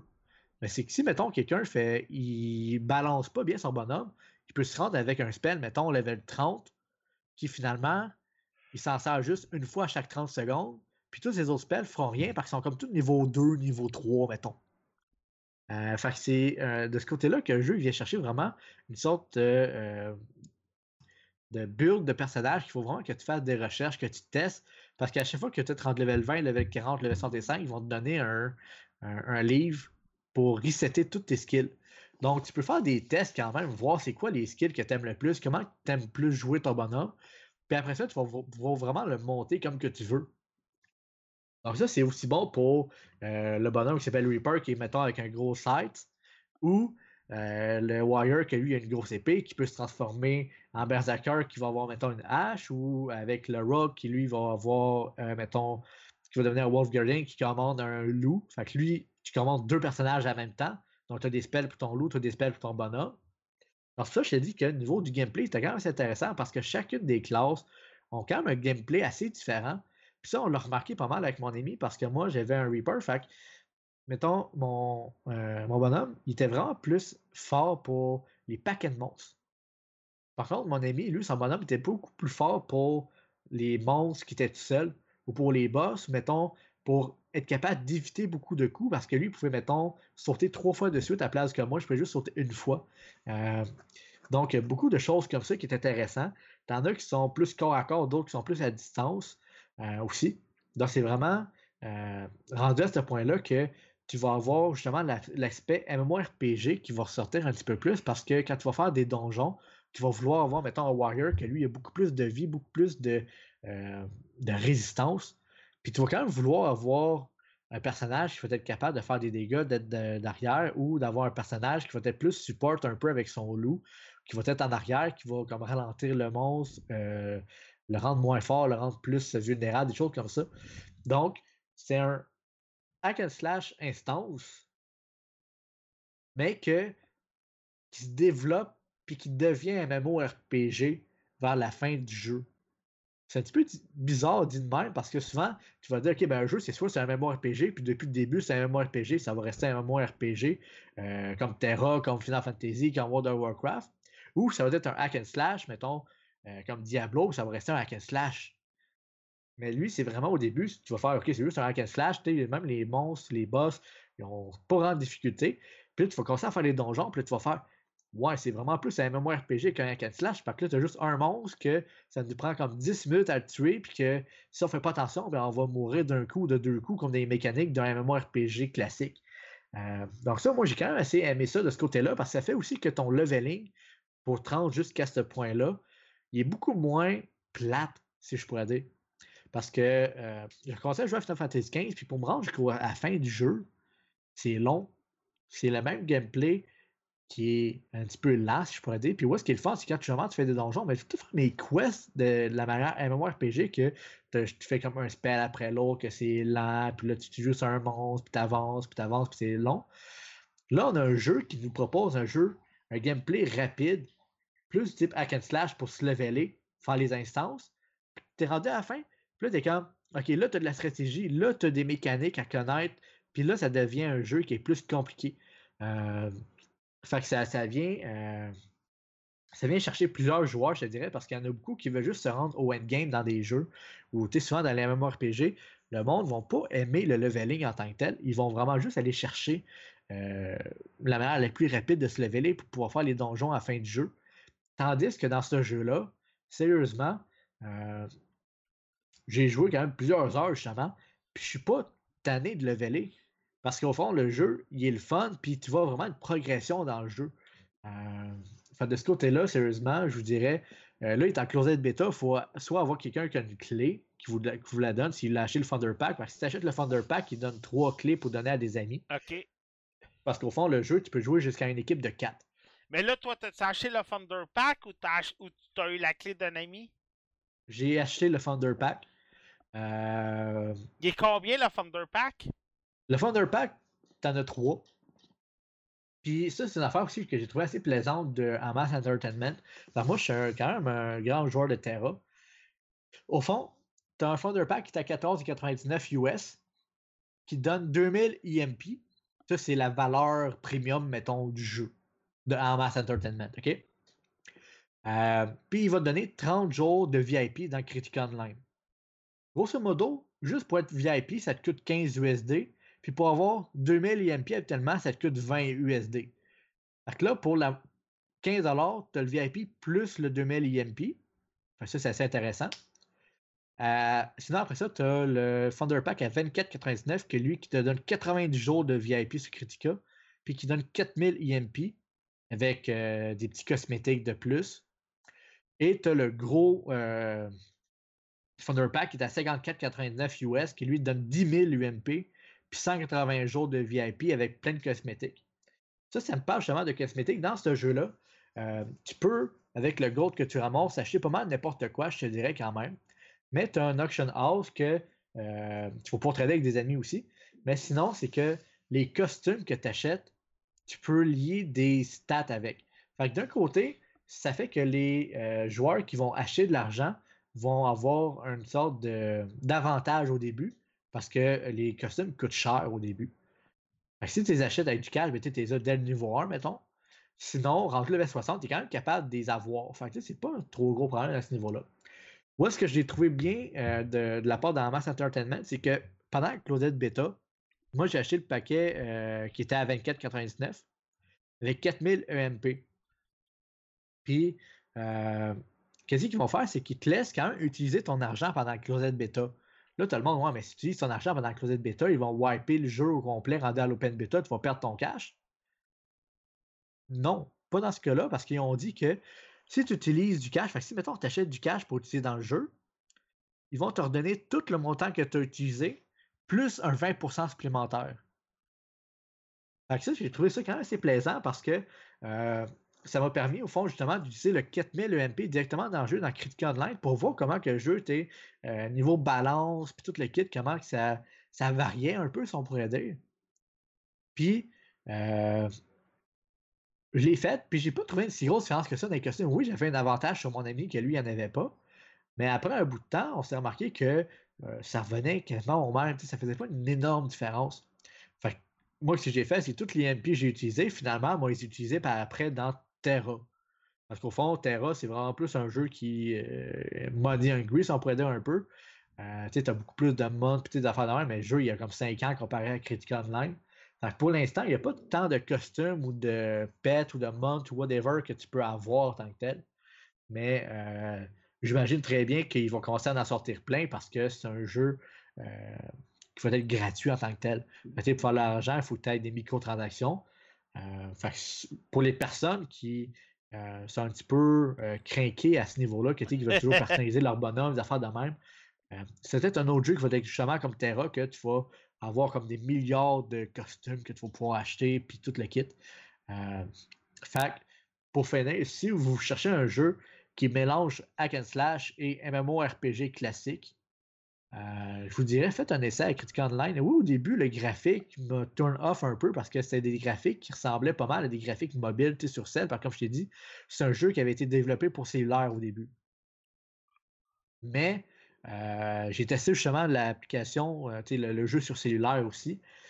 Puis c'est pas partout pareil au niveau du gameplay. Sur cellulaire, c'est beaucoup plus facile, c'est beaucoup plus comme tu fais juste taper sur ton écran n'importe comment, puis ça va euh, marcher. Tandis que sur le jeu, euh, sur PC, euh, quand tu es rendu vraiment plus loin dans le jeu, là tu vois que tu as vraiment des mécaniques de plus qu'ils ont rajouté, puis la difficulté est pas mal augmentée comparée au cellulaire. Donc, grosso modo, si vous voulez pas acheter le Founder Pack, la Open Beta devrait sortir, j'imagine, dans les mois à s'en venir parce que euh, habituellement, quand une closette bêta, à chaque deux semaines ou trois semaines, il va y avoir une autre closette bêta s'il y en a une autre. Sinon, il va y avoir l'Open Beta qui est habituellement euh, souvent un mois ou deux après la closette bêta. Euh, donc, le jeu devrait sortir sûrement, je te dirais, euh, cet été là, euh, en Open Beta, si c'est pas avant. Est-ce que ça va être tout pour toi? Yes. Cool. Euh, euh, de toute façon, faut- Mathieu, pour euh, Samurai puis Dynasty Warrior côté graphisme, fais-moi confiance, c'est le fameux bug Warrior. Irika va pouvoir confirmer avec moi. Des fois, là, c'est comme t'es à un pas, il n'y a pas un chat. Hein, Irika? Ouais, puis là, t'avances de deux pas, son 1000. Ouais, c'est ça. Ça, c'est le... ça, c'est un Ouais, c'est ça. bug qui est récurrent dans les Dynasty Warrior. Puis, je pense que le monde, ça leur passe mille pieds par-dessus tête, c'est comme. Ouais, ben, ça, en Ça même temps, ce camouflage. ce bug, euh, ce bug-là, je te dirais, c'est peut-être c'est peut-être relié à la vitesse des disques durs des consoles. Ah, Faudrait essayer les, faudrait essayer les jeux, mettons, sur l'ordi avec un SSD ou un Ah, 7200 pas mal RPM. sûr. Je suis pas mal sûr c'est mal ça. sûr que Parce ça que, pareil. ouais, ben, faudrait essayer parce Le que. Comme, euh, non, mais c'est que dans Grand Theft Auto 5, je vais vous donner un exemple. Ok. Si tu installes Grand Theft Auto 5 dessus euh, un disque dur externe, mettons pour la Xbox, là, ben, si tu roules trop vite, les buildings, ils s'affichent pas. Ah. Ils s'affichent en retard. Fait que c'est comme tu avances d'un ou deux pas, t'as rien. Mettons, t'es- tu vas être comme dans le désert, puis tu avances un, un ou deux pas, puis tu vas avoir toutes les bâtisses qui vont apparaître d'un coup avec, mettons, toutes les NPC. Mais que pour- ça je te dis, je suis peut-être, euh, d'après moi, c'est avec la vitesse disque dur. Faudrait essayer avec un ordi ou quelque chose pour Ouais, mais- c'est un problème qui est là depuis Dynasty Warrior 2. Ça Ouais, mais c'est tout demandant, là. ça tout le temps, puis ça va tout le temps. C'était comme ça sur la, euh, sur la Wii U avec euh, Dynasty War, avec euh, Eagle Warrior. Puis je suis sûr que, regarde, c'est encore là, je suis sûr que Samurai Warrior, ça t'est encore là avec Dynasty Warrior 10, ça t'est encore là avec. euh, ça t'est encore là sur la PS5, je suis sûr est certain dans deux ans. Ah ben ça, comme, euh, comme je disais, c'est à cause que je suis pas, je suis pas mal sûr que c'est à cause que les consoles, on s'entend, tu sais, c'est pas les affaires les plus performantes en tant que telles. Euh, Puis quand que tu as 1000 bonhommes, mettons, à gérer en même temps, à faire apparaître en même temps, c'est là qu'ils commencent à avoir de la misère. Fait que euh, c'est pour ça que je te dirais, c'est sûrement à cause des consoles ou des disques durs dans les consoles qui fait faire ça. là. C'est plus une question de GPU puis de CPU que Ouais, disque ça. dur, mais.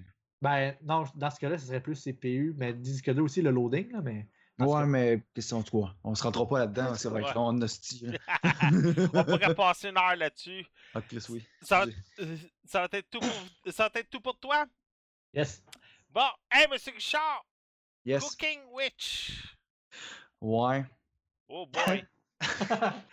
non, mais Cooking Witch, euh, qu'est-ce que je pourrais dire là-dessus? C'est quand même un, c'est un petit jeu, c'est le fun. C'est un jeu que je pourrais considérer comme jeu tablette ou jeu téléphone. C'est le jeu parfait quand tu vas aux toilettes, mettons. OK. C'est vraiment cool. Ça passe le temps, ça te change les idées. Mais attends-toi pas à avoir un jeu qui a une histoire ou qu'il faut que tu libères une princesse parce que c'est vraiment pas ça. On va faire ça simple. Le but du jeu, en fond, tu es une sorcière sur son balai. Tu es dans une fête où il y a des enfants, une espèce de fête euh, avec de la musique, puis un festival, si on veut. Puis là, ton but à toi, c'est de les attraper avec ton crochet, puis de les garocher dans ton chaudron. OK. Et quand tu attrapes les enfants, ils se mettent à pleurer. Puis quand tu les mets dans ton chaudron, ben, ils explosent, puis il y a de la viande qui en sort. Puis là, il faut que tu attrapes la viande pour te dire. Ouais, c'est ça. C'est- c'est- Écoute, c'est Je m'excuse, semi-flash, là. Je suis pas capable de me retenir, Seigneur. non, mais c'est, écoute, c'est le but aussi. Erika, Erika, tout Quoi? le monde, allez voir la version vidéo quand vous aurez une chance sur Facebook ou sur Twitch. Comme, je vais mourir de rire. Erika, va voir la version vidéo. T'es- T'as la chance d'avoir le live, là. C'est n'importe quoi. C'est, c'est quand me même drôle. Écoute, c'est quand même drôle. Pour les graphiques, comme j'ai dit, c'est un, ça a été fait pour tablette, ça a été fait pour euh, Android, sûrement, whatever. Écoute, j'ai un ordi quand même vraiment intéressant. Je roule tous les jeux présents à Ultra, puis j'ai pas de problème, j'enregistre en même temps, puis j'ai une belle machine. Puis je me suis dit, ouais, c'est un peu lame de rouler ça, mais c'était drôle. Quand tu mets les. Tu as plusieurs types de qualité dans le jeu. Quand tu mets ça au maximum, écoute, d'après moi, ils ont essayé de compenser parce que il y a beaucoup trop de stock. C'est surchargé de couleurs, de fumée, de pixels. Tu vois fuck all. Il a fallu que je descende les graphiques pour être capable de voir qu'est-ce qui se passait. Ça, pour les graphiques, j'ai trouvé un petit côté négatif pour ça. C'est pas laid comme jeu, c'est intéressant. C'est assez fluide, mais c'est surchargé quand c'est trop de graphiques. Les contrôles, c'est souris seulement. J'ai trouvé ça un peu squishy. C'est pas super précis. Tu vas déplacer la souris, le temps de réponse, c'est pas, c'est pas à mon goût. C'est bien fait, mais encore là, c'est pour ça que je me dis avec le doigt sur un, pad, une tablette, ok, fine, ça doit bien répondre. C'est, le feeling que j'avais. La musique, ça, j'ai comme. Ça m'a donné un petit. J'ai aimé la musique. Au début, l'intro, c'est pas compliqué, c'est Beethoven Moonlight Sonata. Juste pour te donner une idée, là, j'ai trouvé ça quand même cocasse qu'ils mettent cette tune-là pour ce genre de jeu-là. Une tune classique super connue, vraiment agréable. Euh, Le gameplay, comme c'est Ouais. ultra simple, c'est de te faire de ramasser dans le fond, c'est d'envoyer les enfants dans le chaudron. Il va trois ou quatre types d'enfants de mémoire. Ils vont chacun te donner soit des étoiles pour rallonger la nuit, parce que tu as du temps, c'est durant la nuit. Un coup que la nuit est terminée, c'est comme un peu du time out. Ils calculent les points. Puis, quand tu, tu pitches un enfant dans le chaudron, il va donner de la viande ou de rajouter du temps ou les deux. Ensuite, tu as aussi des combos à faire. Faut que tu mettes deux petits gros puis un petit meg ou trois moyens ou ça va donner des bonus. Puis avec la viande, dans le fond, ça te donne des points d'achat pour booster ton balai qui aille plus vite, booster tes crochets, ramasser plus d'enfants. Tu peux booster ta vie, ta stamina, ton strength, vie pour quand tu te fais tirer dessus par les papas avec leur tromblon pour pouvoir encaisser plus de dégâts. La stamina, tu vas aller plus longtemps avec un enfant. Puis le strength, Seigneur, ouais, c'est c'est tellement trop. c'est troublant. Mais c'est quand même drôle.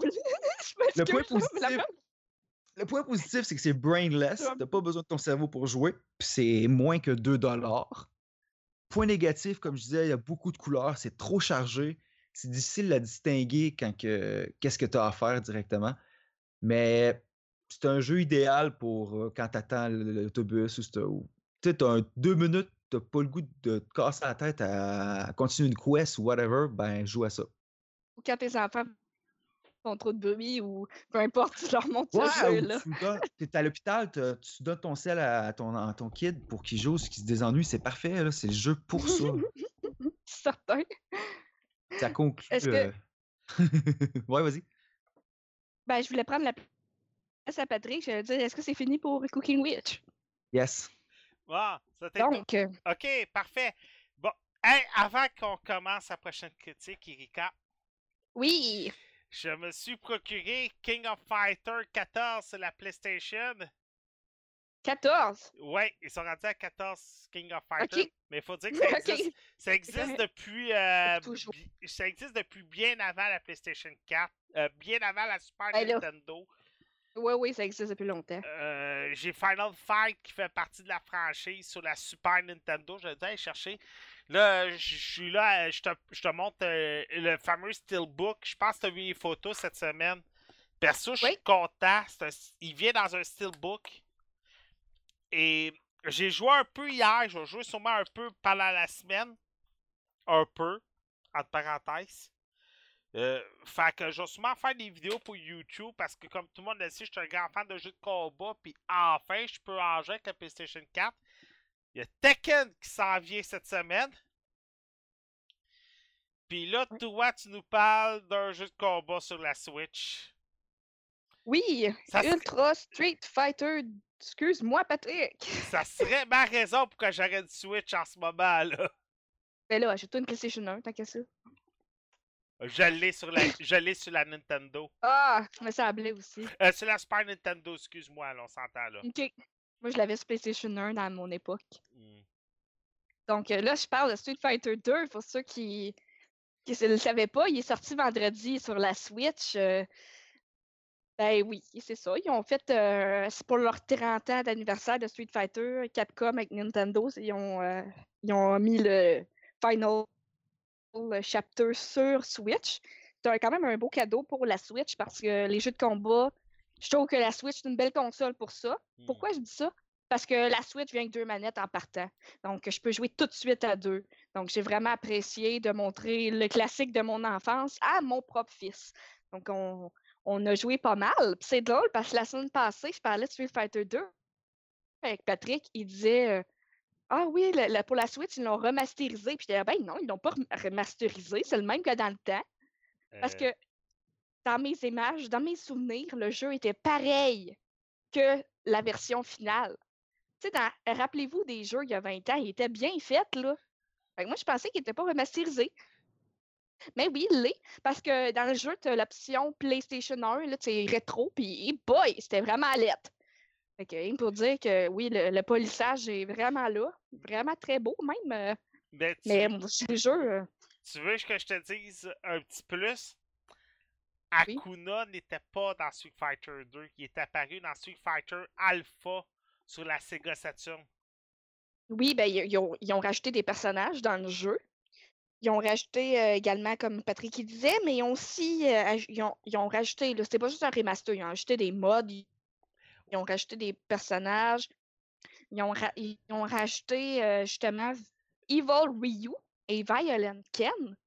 Donc, euh, à- en plus d'avoir rajouté ces deux personnages-là, ils ont fait un mode spécial que tu peux, t'es deux contre un. Donc, que, par exemple, moi puis un joueur, ou moi et un bot, on est contre Violent Ken, Evil Ryu, Monsieur Bison, en tout cas, toute une gang, mais c'est un challenge.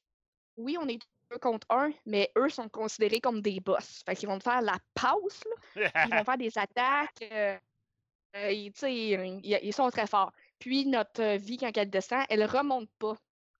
Il faut vraiment clearer le combat. Et là, tu repars avec ta vie, mais si elle descend, elle descend pour la même la deuxième round. Fait que là, ça donne un, un challenge assez le fun. T'as de l'air d'avoir, Comme- t'as de l'air d'avoir un, un nouveau mini-jeu qui a de l'air d'un first-person shooter. Oui, oui. J'allais. J'étais dans ma critique. Je vais juste euh, continuer l'idée que j'avais, parce que sinon, je me mélange. Ok, c'est beau. Il y a aussi l'arcade. Il y a l'arcade où on est un 1v10 à peu près. Ah ben, un après l'autre, évidemment. Ouais. Puis à la fin, tu as une cinématique avec le personnage que tu as choisi. Yeah. Ça, je me souviens que c'était c'est la même affaire que dans mon temps. Oh ouais. Donc, euh, et aussi, ce que Patrick il disait, euh, le mode qui parlait, ça s'appelle la voix du ado. Ça, tu prends tes euh, Joy-Con, comme un peu avec la, la Wii originale qu'on avait dans le temps. Ah, Ok. Tu te, tu te bats pour de vrai. Tu fais des moves. euh, t'es- tu incarnes Ryu. J'allais l'appeler Ken. Demande-moi pourquoi. Ah, t'es pas tout seul. T'es Non, c'est ça, j'allais l'appeler. Quand tu as joué à tous les jeux de combat, des fois, tu mélanges. Donc, euh, Ryu, là, tu fais ses moves. Là, tu, là, tu fais euh, ses- sa boule euh, bleue, que j'ai déjà oublié le nom, Shiryuken. Oh ouais. Mais tu as dans le fond, c'est ça. Tu, tu, tu essaies de battre le plus d'ennemis, mais il faut vraiment que tu bouges avec tes Joy-Con. Donc, ça, c'est vraiment un ajout. Euh, au graphisme que ça a, c'était pas là en, en 1998, le matin. Donc, euh, c'est vraiment un ajout pour la Switch. Euh, ça fait bouger les bras, là. Je veux dire, moi, je suis vraiment pas fan de ce gameplay-là. Donc, moi, je me battais en arcade. Il y a aussi le jeu, il supporte également le, mode en ligne. Fait que ça, pour la compétition, c'est le fun. Il n'y avait pas ça sur la PlayStation 1. Donc, ça aussi, c'est un ajout. Aussi, il y a un atelier. L'atelier fait que tu peux sauvegarder euh, tes personnages. Tu peux leur faire des couleurs de linge différentes. Jusqu'à 10. Donc, euh, ben, c'est juste le fun de pouvoir mettre la couleur que tu voulais sur le personnage. Je veux dire, euh, ça change pas le jeu, mais c'est un plus qu'il n'y avait pas. Moi, je trouve euh, les gens ils chialaient beaucoup parce qu'il y a 50 dollars, mais c'est un classique, je veux dire. Tu sais, je veux dire, comme je disais au début, tu sais, juste voir mon fils jouer à ça, ça me, ça me faisait de quoi? Parce que je jouais à ça quand j'avais son âge, Ben, c'est ça. Mon- Ou juste le fait qu'on peut, on peut jouer à deux, on peut jouer en ligne. Tu sais, c'est Street Fighter 2, hein, c'est le meilleur selon moi, là. Ça, là, Tu sais, je sais. Street Fighter, regarde, comme t'as dit, ton, gars a joué, mes gars, ils ont joué, mes gars ont trippé. J'ai Street Fighter 5, puis les deux se battent tout le temps. Puis ça, c'est le genre de jeu que tu vas tout le temps pouvoir sortir dans un party en chum, sur la télé, avec la bière. Surtout sur Switch. Surtout sur Switch. Tu peux l'amener, comme, euh, comme je dis à toutes les critiques que je fais avec la Switch. Tu peux l'amener, tu peux jouer à deux en partant. La, la Switch fait que les deux Joy-Con, tu peux jouer à deux. Écoute, Puis des, des heures, des heures, ce jeu-là, j'ai joué quand j'étais enfant, là, les, les heures, je les voyais pas passer. Fait que ça va être la même affaire aujourd'hui. Moi, je suis vraiment contente. chez, chez mon beau-frère, mon beau-frère est comme moi, il a tous les Street Fighter, tous les Mortal Kombat. Puis ça, c'est le genre de jeu que tu vas arriver, tu vas faire un bracket à King of the Hill, puis c'est le, ga- le gagnant reste, t'affrontes le gagnant, là, tu sais, le King of Oui. the Hill. Fait que joue, je te bats, là c'est Mathieu, je bats Mathieu, Rich- j'affronte Richard, je bats Richard, tu me raffrontes, ah tu me bats. Là t'affrontes Mathieu, et ainsi de suite. Ouais, tu peux faire ça toute la soirée, puis c'est le fun. ça Fait se démode pas. C'est ça. les graphiques sont vraiment beaux, je vous le jure. Là. Moi, je pensais qu'il n'y avait pas de remaster parce que dans mes souvenirs, il était beau de même. Mais regarde, c'était pas de même, l'air, il est super beau. Moi, c'est sûr que je vais abuser encore. Là. Je veux dire, j'ai vraiment du fun, surtout je joue à deux tout le Donc, euh, j'ai dit quelque chose qu'il fallait pas. Ben là, abuser de Street Fighter. Dans le sens, Ben là, en tout cas, pas grave. dans le sens, euh, ah, c'est correct, on va passer Ouais, à autre chose. ça, on va passer à autre chose. Ben, Juste pour dire que selon moi, pour finir ma critique, c'est un beau cadeau pour la Switch. Bon. C'est les seuls qui l'ont, puis c'est un beau cadeau selon moi. Ouais. C'était tout pour toi? Oui! Monsieur Mathieu Prince! Utawareru Mono Mask. Mask of Fruit! Ouais, Mask of Fruit. ouais. ouais. euh, au fond, euh, grosso modo, c'est un visual novel qui est sorti sur PS4 et PS Vita. PS Vita. Oui. Euh, à part de ça, sincèrement, euh, tu joues. euh, comment j'ai dit ça? Tu joues peut-être Un une heure et demie, t'as un Oh, combat. T'as un combat, guillemets, ouais, un combat l'histoire est vraiment qui- bonne. qui, qui dure 5 secondes, puis après ça, t'as un autre 2 heures avant d'avoir un autre combat. Fait que, grosso modo, c'est vraiment un visual novel, au fond, qui, qui, qui, qui- qui- qui donne une histoire en tant que telle. Puis, sincèrement, l'histoire, elle est quand même, euh, quand même intéressante, le kit. Euh, puis, le système de combat, c'est une sorte de euh, case par case RPG, si on pourrait dire tactique un peu. Euh, Mhm. bien normal, tu sais, qu'il n'y a rien d'exceptionnel. Mais euh, une affaire, par contre, qui m'a euh, quand même assez. trou- que je trouvais ça assez intéressant, je dirais, c'est que toutes les conversations sont toutes. ont toutes des voix. Des fois, tu as des visual novels que. C'est pas toutes les conversations que qu'est-ce que les personnages disent qui va avoir des voix, c'est peut-être juste, mettons, les Non, bouts vraiment Un importants bruit, ou genre juste un petit bruit, genre. Mais Ouais. celui-là, vraiment, toutes, toutes, toutes les discussions, même c'est penser, mettons, euh, qui, qui pense juste dans sa tête, le personnage principal, euh, ben, ça le dit aussi à voix haute. Euh, fait que ça, j'ai quand même apprécié ça. Euh, après ça, tu peux mettre les voix soit en japonais ou en anglais. Fait que ça, encore une fois, c'est aux préférences du monde. Euh, fait que c'est vraiment un visual novel. Euh, je te dirais, j'ai pas eu le temps de, de- de le faire au complet parce qu'il va falloir, comme, euh, comme quelqu'un a dit aussi un peu. Euh, Jusqu'à date, j'ai joué 4 heures. J'ai eu un jeu combat. Je m'excuse, mais c'est un, un- Juste pour continuer, c'est un jeu de 80 heures. C'est Ben, c'est- confirmé. OK, ben dans ce cas-là, si tu fais pas juste, mettons, skip toutes les discussions, toutes les euh, conversations, euh, tu vas en avoir pour 80 heures, c'est sûr, parce que c'est un visual novel. Fait que ce que ça veut dire, c'est que Mhm. le jeu, c'est l'histoire. Mhm. Donc, si tu fais juste skipper toute l'histoire, parce que oui, tu peux skipper ça, Ah sincèrement, ouais, je savais pas. euh, je vois pas l'intérêt de jouer à ça. Sincèrement, si tu fais ça. Ben, moi Euh, non plus, là. Sinon, euh, une affaire que j'ai bien aimée, contrairement à d'autres visual novels que j'ai pu essayer et que j'ai joué aussi, c'est que euh, tu peux juste le mettre en mode automatique. Fait qu'au fond, c'est que le personnage va parler, puis une fois qu'il a fini sa phrase, ben, ça va enchaîner tout de suite les autres conversations. À la place, il faut toujours que tu sur X à chaque fois. Euh, parce que j'ai eu plusieurs visual novels que j'ai joué que même si la conversation, mettons, le personnage avait fini de dire sa phrase, tu pouvais pas mettre en mode automatique que les conversations s'enchaînaient. Fait toujours que tu fasses le X à chaque fois pour euh, changer de personnage ou changer de. Tandis que lui, tu fais juste mettre en mode automatique au pire, puis tu. Je sais pas si je peux dire ça de même, mais tu écoutes l'histoire en tant que telle à la place de la lire un peu. Euh, ça te fait comme une sorte de euh, série animée à écouter en même temps que ça soit que tu aies certains moments de euh, RPG un peu là-dedans. Ça, je trouvais ça assez Ouais. intéressant. Puis, tu sais, si t'aimes bien justement les mangas ou les animes, quoi que ce soit, je suis pas mal sûr que tu vas aimer ça parce que ça, ce style-là, c'est un style science-fiction, fantastique et euh, combat, si je pourrais te dire, à peu près, euh, qui mélange tout ça. Euh, et comédie, évidemment, aussi. Là.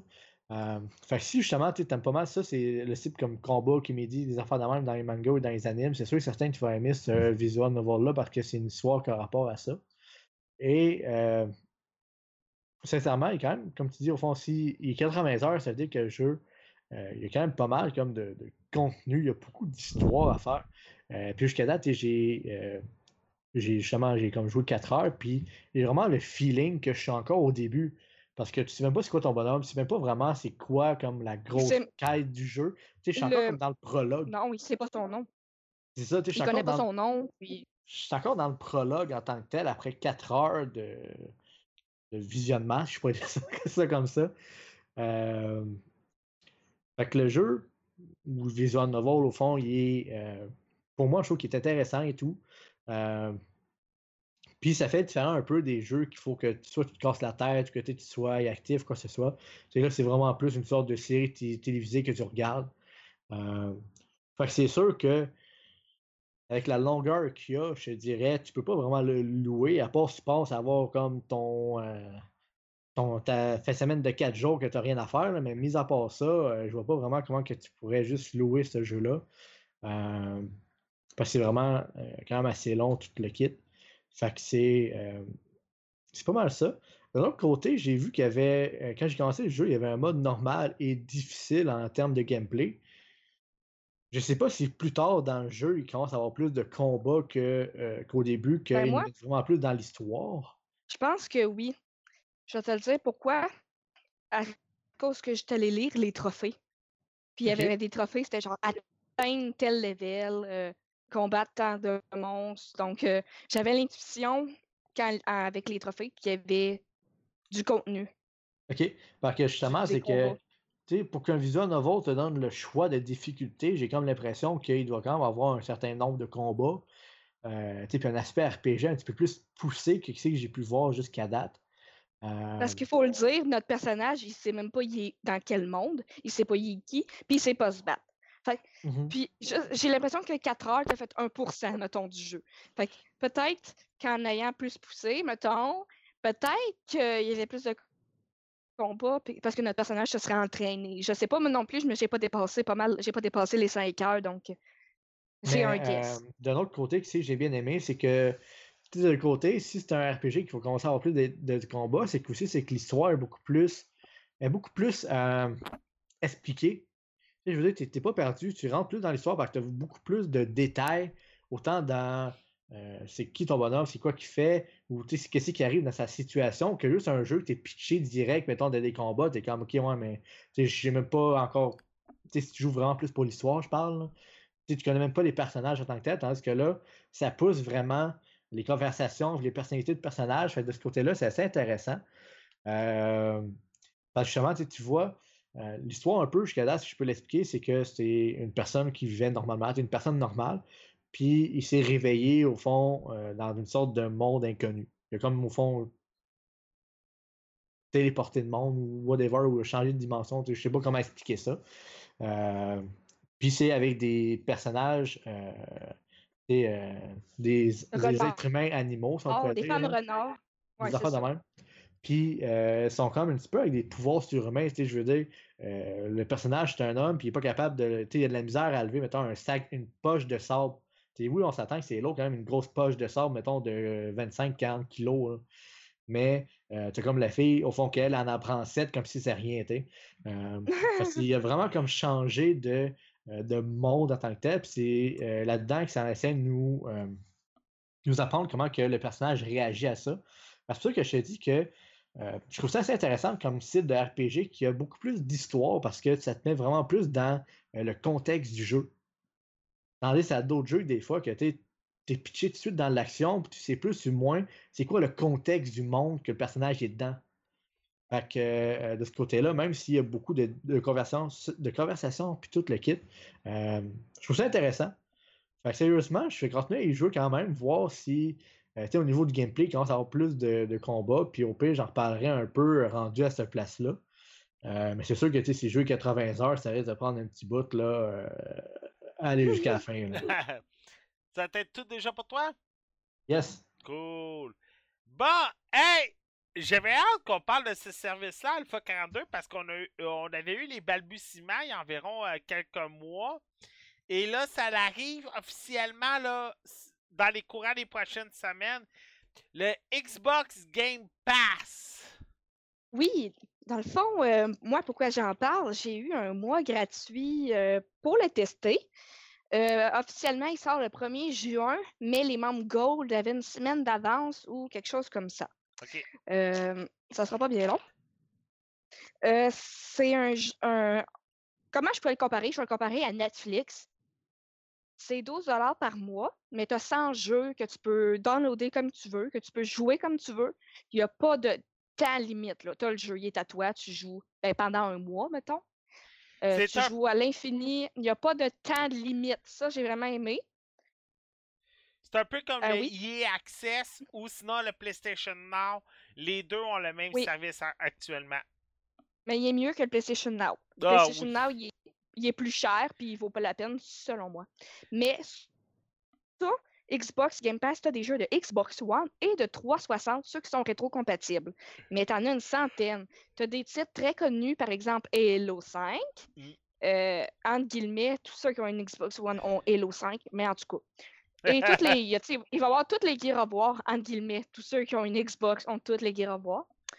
En tout cas, je dis des blagues, mais c'est ça pareil. Il va y avoir, tu sais, les, les. Comment je pourrais dire? Les. euh, comp- voyons, les. ah, j'ai perdu le mot. Les jeux qui sont exclusifs, les exclusivités. Il va y avoir les banjos. Tu sais, il les a toutes. Il va y avoir les, tout ce qui est de rare, comme Cameo.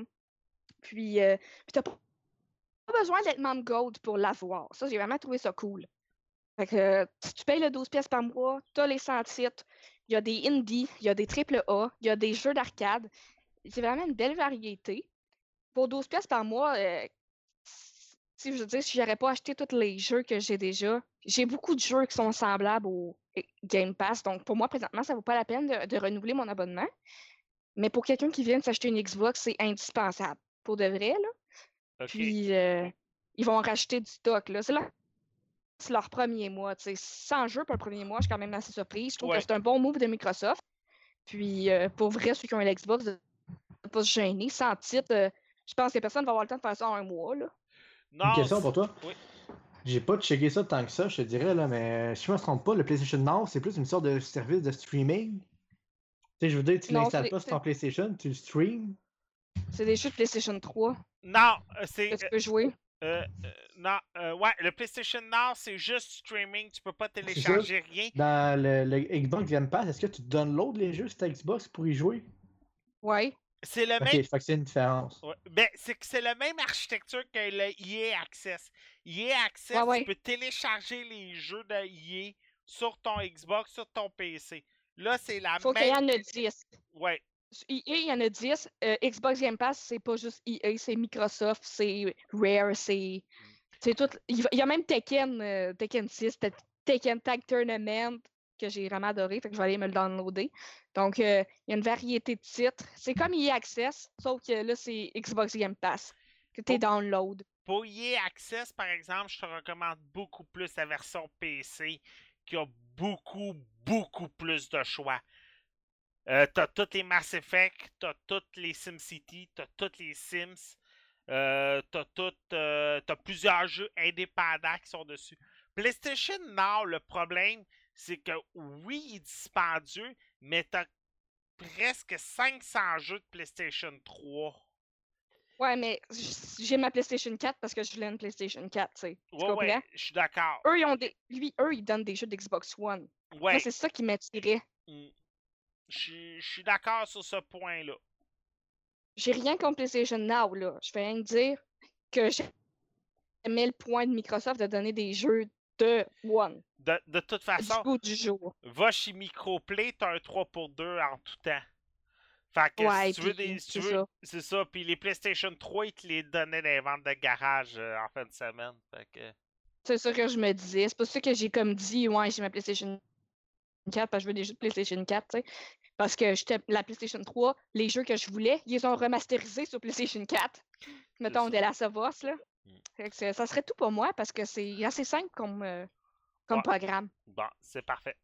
Bon, section cinéma, en passant avant d'aller euh, les critiques de films, euh, Festival de Cannes, les nominés, euh, c'était le Festival de Cannes cette semaine, la semaine dernière, les gagnants ont sorti, et moi je suis content, parce que Sofia Coppola vient de remporter meilleure réalisatrice pour le film Les Proies, et ça c'est de bon augure, parce que l'actrice principale c'est Kirsten Dunst. Hmm. Alors, euh, c'est de bon augure. Et là, t'as mon Richard qui est comme. C'est que tu connais pas toute l'histoire à propos de Kirsten Dunst, c'est un inside joke. Ou presque. Fait- Ah ouais, c'est sa femme, là. euh, non, ma femme c'est Véro, mais Kirsten Dunst c'est une autre histoire. Euh, meilleur acteur masculin, Joaquin Phoenix. Puis meilleure actrice féminin, c'est euh, Diane Kruger. Mais c'est jamais. euh, prenez pas ça pour du cash pour les Oscars et les Golden Globes. Là, un film qui était loin de se ramasser à Cannes et un film qui était loin de se ramasser aux Oscars pour commencer. The Great Wall, c'est du réalisateur Zhang Yimou. C'est euh, avec Matt Damon. Euh, quoi? Excuse, parce que j'ai vu le film, puis j'ai vraiment hâte de t'entendre le bâcher. C'est avec Matt Damon, William Defoe, Jing Tayan. On va suivre les euh, aventures de William Garren, qui est un. Pas un matamor, mais euh, un mercenaire. Mettons que le gars va travailler pour les pays les plus offrants pendant les guerres médiévales. Et à un moment donné, il se retrouve, bien malgré lui, dans la grande muraille de Chine. Ils vont se poser la question, mais pourquoi qu'une muraille en plein milieu de la Chine? Pourquoi qu'elle est là? Et ils vont voir les soldats habillés de différentes couleurs et vont s'apercevoir que finalement, la muraille de Chine est là pour protéger le pays d'une envahissement de monstres. Ouh! Ouh! Alors, Matt Damon, de son élan de bravoure, tel un one-man army, va réussir à en tuer un. Et là, les, les Chinois vont être comme Wow, comment tu as fait pour avoir tué ce lézard fait à l'ordinateur puis que ça paraît mettre trop? Comment tu as fait? Alors, Matt Damon, pendant deux heures de temps, va montrer à des samouraïs comment se battre avec une arbalète et des arcs Ah. et une épée. Le film a eu de mauvaises critiques. Mais quand que j'ai des mauvaises critiques, Ghostbusters puis Batman v Superman ont eu de meilleures critiques que ça l'an passé.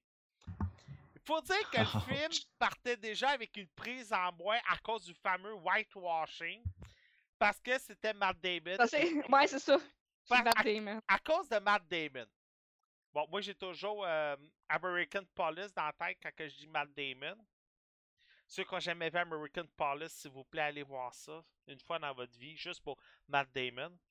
Euh, j'ai jamais su, par exemple, c'était vraiment Matt Damon qui faisait Matt Damon dans le film. Matt euh, dans le film. Euh, sauf que ce que je comprends pas, pourquoi le fameux whitewashing, c'est que c'est un Chinois qui a quand même réalisé le film. Fait qu'est-ce qui s'est fait imposer Matt Damon à l'origine? Ça, je me suis pas trop renseigné là-dessus. Le film. Désolé. Christy, c'est mal fait. Oui, oui, oui. T'es là, là, les, les premières minutes, c'est rare que je bâche un film. C'est très rare. Mais là, là, je me gênerai pas. Mais c'était mauvais, là. C'est pas juste que c'était mal fait.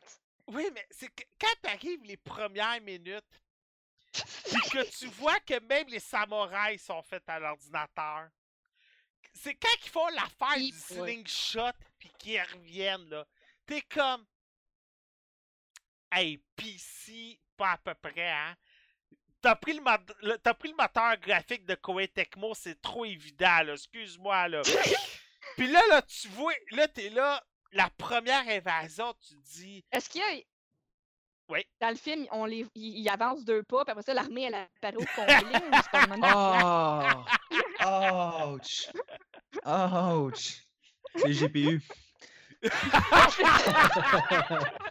Il aurait dû tourner le film en IMAX, il n'y aurait pas eu ce problème-là. Euh, Non, écoute. Ben, Irika, comme tu dis, tu l'as vu. Parce Oui, que, comme que je dis à chaque semaine depuis environ quelques temps, on, ra- on, on ramasse les codes UV. C'est grâce à un code UV qu'on a pu voir euh, Great Wall, toute l'équipe. Si vous avez des codes UV qui traînent à la maison, on les ramasse à Alpha 42. Ça nous permet de faire des critiques. Écoute, les monstres sont mal faites. La muraille de Chine est. Je sais, je sais Excuse-moi. je sais pas si c'est vraiment longue de même. Mais je pense pas que ce soit la muraille de Chine que je connais. Le seul point positif, c'est Jing Tian. Parce qu'elle est belle. Mais à part de ça, il n'y a rien de positif. Pourtant, Matt Damon est un bon acteur. Il a juste peut-être été mis à mauvaise place au mauvais moment. Matt Damon! Ouais, c'est ça, carrément. Matt Damon! Fait super écran, ok? C'est un film de super écran. Attendez que ça sort là. Je voyais des jokes des fois passer. Attendez la version TVA. Oh! Moi, j'aime bien ça, les films de série B. Fait que ça a l'air de, de m'intéresser pas mal, ces films-là. Là. Ben, c'est comme Ouais, moi, mais c'est parce que moi, moi, je suis j'étais vraiment hype, ce film-là. Ben, c'est comme moi, je suis un maniaque de films de série B. S'il faudrait que je parle de tous les films que je vois à chaque semaine, je pourrais faire deux heures facile. Puis des films de B avec Dolph Lundgren, Steven Seagal, Jean-Claude Van Damme, euh, Sylvester Stallone, Arnold, oui. euh, Tom Berenger, name it, j'en vois. les écoute, moi, tout. C'est ça, tu sais, sur PlayStation, tu peux les louer, sur iTunes, tu peux les voir. Euh, des films d'Eric Robert, j'y vois. Euh, les fausses parodies de Independence Day, j'ai y vus. Mais c'est pas du série B dans ce cas-là, parce que du série B, c'est assumé. Ça, Ouais. c'est pas. Là, ça avait l'air d'un triple A. Non, un blockbuster, mais un blockbuster mal fait, là. Quand tu parles. Ben, moi, en tout cas, j'étais hype au début, puis là, c'est comme, ouais, c'est une belle perte de temps, mais j'ai ri. c'est plus qu'une perte de temps. Excuse-moi, là. Mais la shot, quand ils rencontrent l'armée au début, là, puis là, ils sont comme dans la cafétéria slash coin repas, puis que là, il faut qu'il impressionne tout le monde, puis là, t'as le gars de Games of Thrones qu'il faut qu'il lance le bol de riz. Et là, Bat- Matt Damon, c'est trois flèches. Piou, piou, piou. Les trois flèches Ouais. vont à la même place au début, mais ils se ramassent pas à la même place à la fin. Puis là, t'as tous les samouraïs. Hey, excuse-moi, là, mais t'as poussé longtemps ta flèche, là.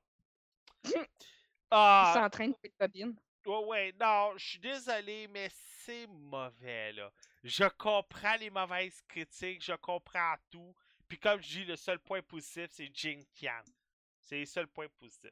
Bon, le prochain. Puis là, c'est le fun parce qu'on va pouvoir en parler à deux. Puis j'aime ça parce que des fois, ça fait juste qu'on a des critiques opposées. Puis moi, qui est un gars, bon, si on oublie The Great Wall, je pourrais aimer n'importe quel film, même des films de Noël d'Arlequin, qui passent à V le samedi après-midi. Là, euh, tu sais, tous les films, je suis hyper enthousiaste, mais là, c'était juste le fun de voir Richard, c'était quoi son, son type de film. Euh, je vous parle de Pirates des Caraïbes, les morts ne racontent, euh, pas d'histoire, c'est de Joaquin Ronin et Espen Sandberg. C'est dans leur premier film hollywoodien. Alors, mettons que la tâche était haute. C'est scénarisé par Jeff Nathanson. Le gars est habitué de faire des suites. Le gars ne fait que réaliser des suites. Euh, euh, juste pour vous donner une idée, il, il a scénarisé Speed 2, Rush Hour 2, euh, Rush Hour 3, Indiana Jones 4, Men in Black 3, puis Pirates des Caraïbes. Fait que le gars, il est habitué de prendre des, des franchises puis d'écrire des nouveaux scénarios. C'est avec Johnny Depp, Javier Barda- euh, Bardem, Jeffrey Rush, Kayas Lario, ceux qui ont écouté la franchise des labyrinthes. C'est la seule fille. Erika, ça te suit un peu? Oh, ouais. OK, parce que les, la, franchise des labyrinthes, c'était juste Ah, des ok. garçons. C'est parce que je la. Cette fille-là, je la connais de la, de série Skin. C'est pour ça. OK. Bon, ben oui, justement, la série Skin. Orlando Bloom pour euh, deux apparitions de deux secondes. Et Brendan Tawed. On retrouve le fameux pirate Jack Sparrow. De- On va revenir un peu. On suit Henry Turner, euh, qui est le fils euh, de William Turner et d'Elizabeth Swan. Il veut délivrer son père du fameux euh, du fameux sort qu'il a- qu'il le ronge depuis plusieurs années. Son but, c'est de le délivrer. Pour le délivrer, il doit retrouver le spectre. Euh, alors, College, j'allais au bout de la langue. C'est à hasard. Il y a David Oui. Jones. Euh, non, le, Ah, Salazar. le, le spectre. euh, là, j'ai Aquaman dans la tête. Non, le sceptre, le trident, tu veux Oui, dire. oui, le trident. Il doit retrouver le trident pour sauver son père. Et, lui, il n'a qu'une idée dans la tête, c'est de retrouver Jack Sparrow, malgré les, euh, euh, malgré les recommandations de son père. Il veut retrouver Jack Sparrow pour l'aider à retrouver le trident. Il va tomber, bien malgré lui, sur Salazar. Salazar est un des anciens ennemis de Jack Sparrow dans une dans un combat. Sparrow les ont emmenés dans le triangle du diable et Salazar en est venu mort. Bien entendu, il y avait un pacte entre ça et la fameuse boussole qui ne euh, n'indique pas le nord, mais qui indique où tu veux vraiment aller. Et si Sparrow abandonnait cette boussole, Salazar pouvait revenir au grand jour. Malheureusement, c'est ce qui est arrivé. Ils vont tomber sur une sorcière, slash astronome, slash... euh, c'est quoi qu'il disait déjà, la sexologie? Sexologue. Oui, Euh, pas sex- sexologue, mais sextant. Ouais, En tout cas, la fille qui manie les sextants, là. euh, Karina Smith. On va vous expliquer plus tard pourquoi, là, en tout cas, on cherchait le mot. Alors, les trois vont partir à l'aventure pour retrouver le fameux spectre. Là, attention, spoiler alert, ça se peut qu'on en dit un peu trop. Ouais. Mais de toute façon, c'est un peu pour ça qu'on met les films en dernier pour pouvoir faire les spoilers. Le dernier, c'était Rob Marshall. Et Rob Marshall, le gars est habitué de réaliser des films quétaines. Saint-Valentin, la fête des mères, la fête des pères, Joyeux Noël, euh, bonne année, Halloween, euh, non pas Halloween. En tout cas, le gars, il a réalisé tous ces fameux films-là avec Bon Jovi, Angelina Jolie, Brad Pitt, euh, George Clooney, Julia Roberts, Richard Gere, Ashton Kutcher. Tu sais, vous voyez là, le genre de film, là, le gars, il les a tous réalisés. Alors, il avait arrivé sur Pirates des Caraïbes parce que ah, Johnny Depp bien, tout ça. Finalement, ça n'avait pas donné un bon Pirates des Caraïbes. Alors, la mission du 5 était un peu élevée. Puis, Disney avait le 5 et le 6 dans leur tête depuis le 3. Johnny Depp avait besoin d'argent. Amber Hubbard, il a coûté beaucoup d'argent. Fait que Disney, ils ont fait comme gars, t'as signé un pacte avec le diable, avec nous autres aussi. Fait que viens t'en filmer. Viens t'en avec nous autres. On fait le 5, tu vas pouvoir rembourser tes dettes. En tout cas, c'est une façon de parler. Les deux, on a pris deux réalisateurs inconnus. Des fois, ces réalisateurs inconnus-là, ça fait une bonne job parce que les gars, c'est des passionnés, les gars, c'est des fans. Et les gars, autant des fois, ne connaissent rien au cinéma américain, fait que ça peut donner des mauvais films. Autant les gars ont tellement de pression sur les épaules, ils veulent tellement pas décevoir que des fois, ça fait des foutus bons films. Pour moi, Pirates des Caraïbes 5 a été bien fait parce qu'on retrouve le côté improviste de Jack Sparrow qu'on avait perdu dans le 4. On retrouve les jokes one-line à la Jack Sparrow. La fameuse scène du vol de banque au début du film, tu es d'accord avec moi, Richard, était poussée, mais était comique. Euh, était comique, était semi-prévisible. La Ouais. fille qui se lève d'avec lui, ok, là je l'ai ri, mais c'était évident qu'il était dedans. là. Ouais, ouais. Mais c'était quand même très bien mis, je suis d'accord. Mais c'était évident parce qu'au début du film, euh, euh, Henry il rencontre quelqu'un, puis il disait Oh, les dernières rumeurs que j'ai sues, c'est que Jack Sparrow était dans un coffre à Saint-Martin. Fait qu'il il avait comme prédit où se trouvait Jack Sparrow.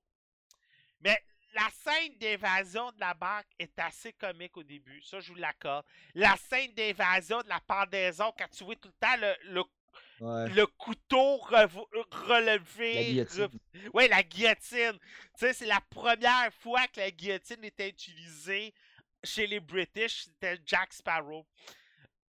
Euh, sauf que moi, comme j'ai expliqué peut-être euh, en avant-chat avec Richard pendant qu'on faisait le test de son, il y a quelques points que j'ai pas aimés. Les points que j'ai aimés, c'est Karina Smith. Caria euh, Scodelario. J'ai beaucoup aimé sa présence.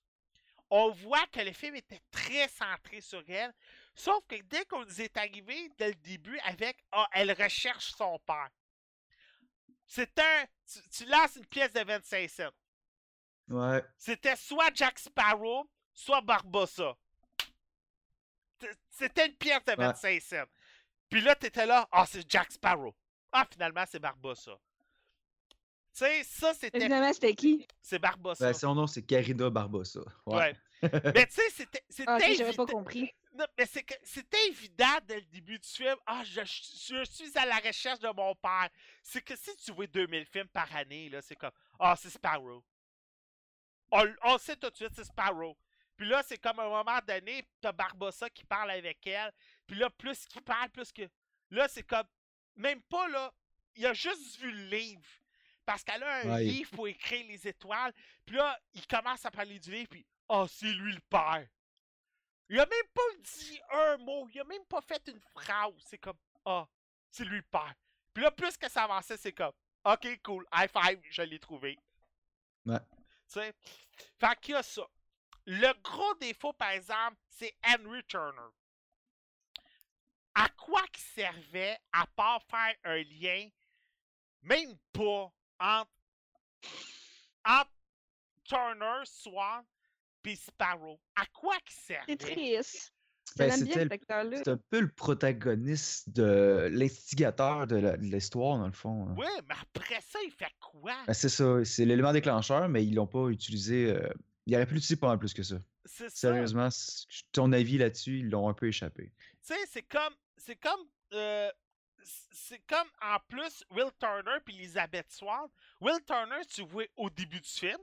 Là, tu te Ouais. dis tout le temps pendant tout le long du film, ah, il va venir aider son gars. Il va venir aider son gars. Ouais, moi et tout, je voulais le revoir, tu sais, ils sont sur l'eau tout Ouais. le long. The fuck, man, arrive, hey, hey, dont ton kiss, je sais pas, là. Ben c'est ça. Je voulais que c'était le film pour lui parce que j'aimais Ben, Ah, man, ça va coûter cher pour une minute et demie, là.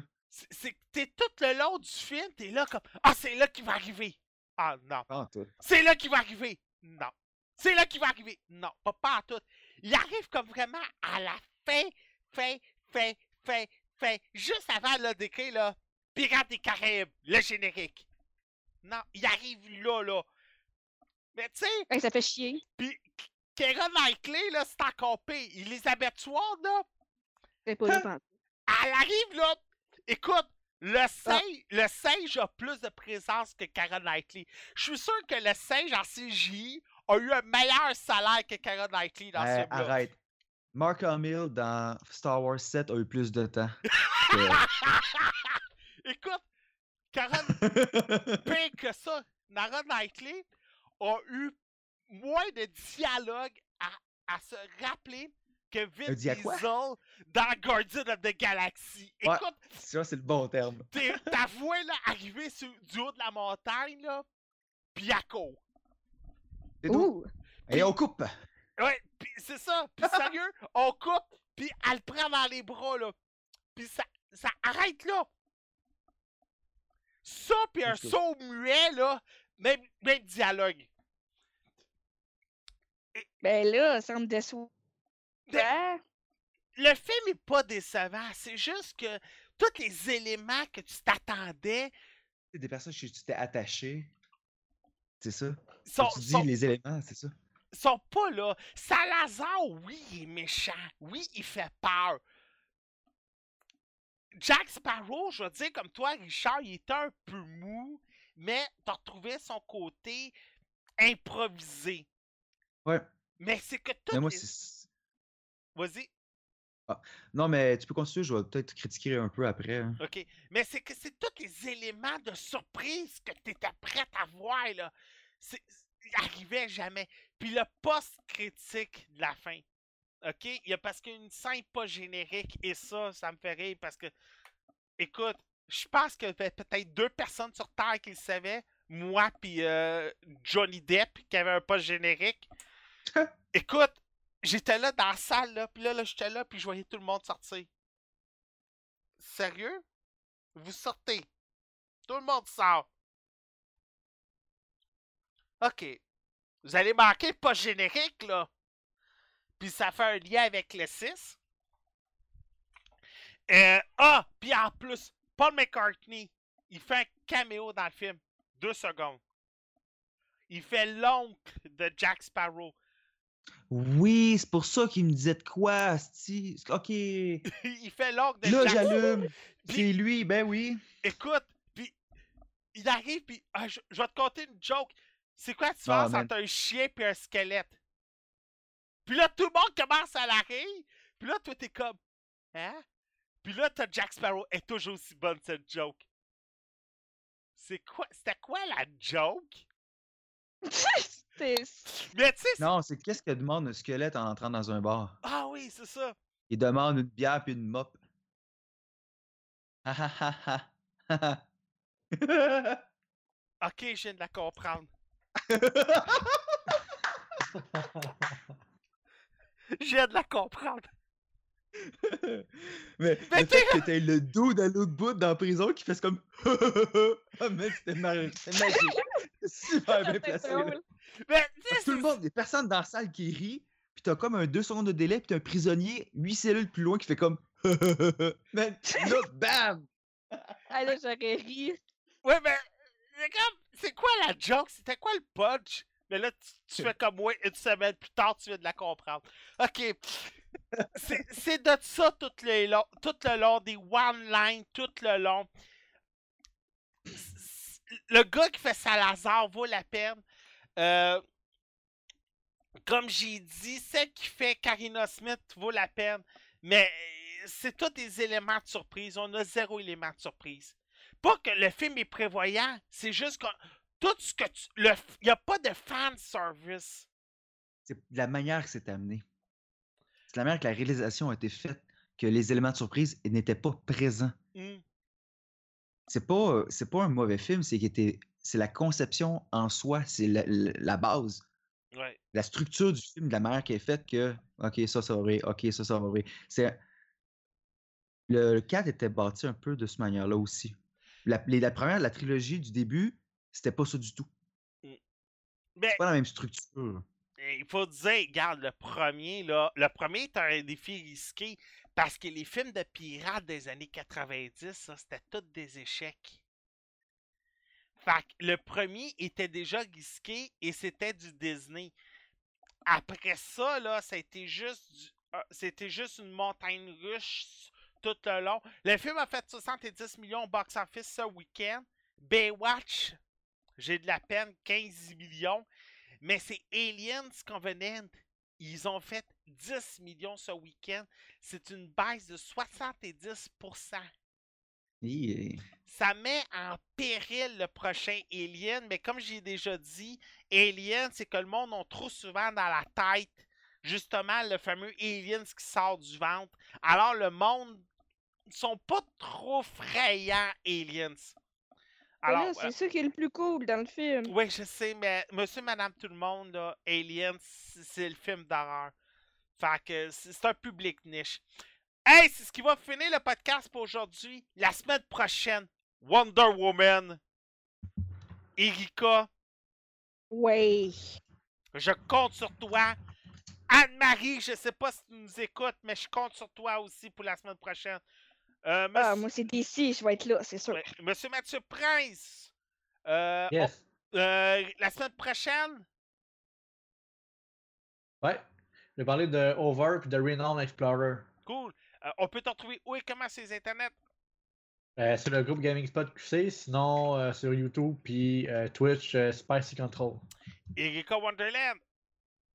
Oui, moi, je suis- on peut me retrouver sur la page Facebook d'Alpha 42. Oubliez pas, le YouTube d'Alpha 42, on poste beaucoup de vidéos. Euh, je vais sûrement mettre euh, des, photos, des vidéos de King of Fighter. Puis c'est quoi l'autre jeu déjà que tu m'as eu? Cladunes euh, Sengoku de, de Return.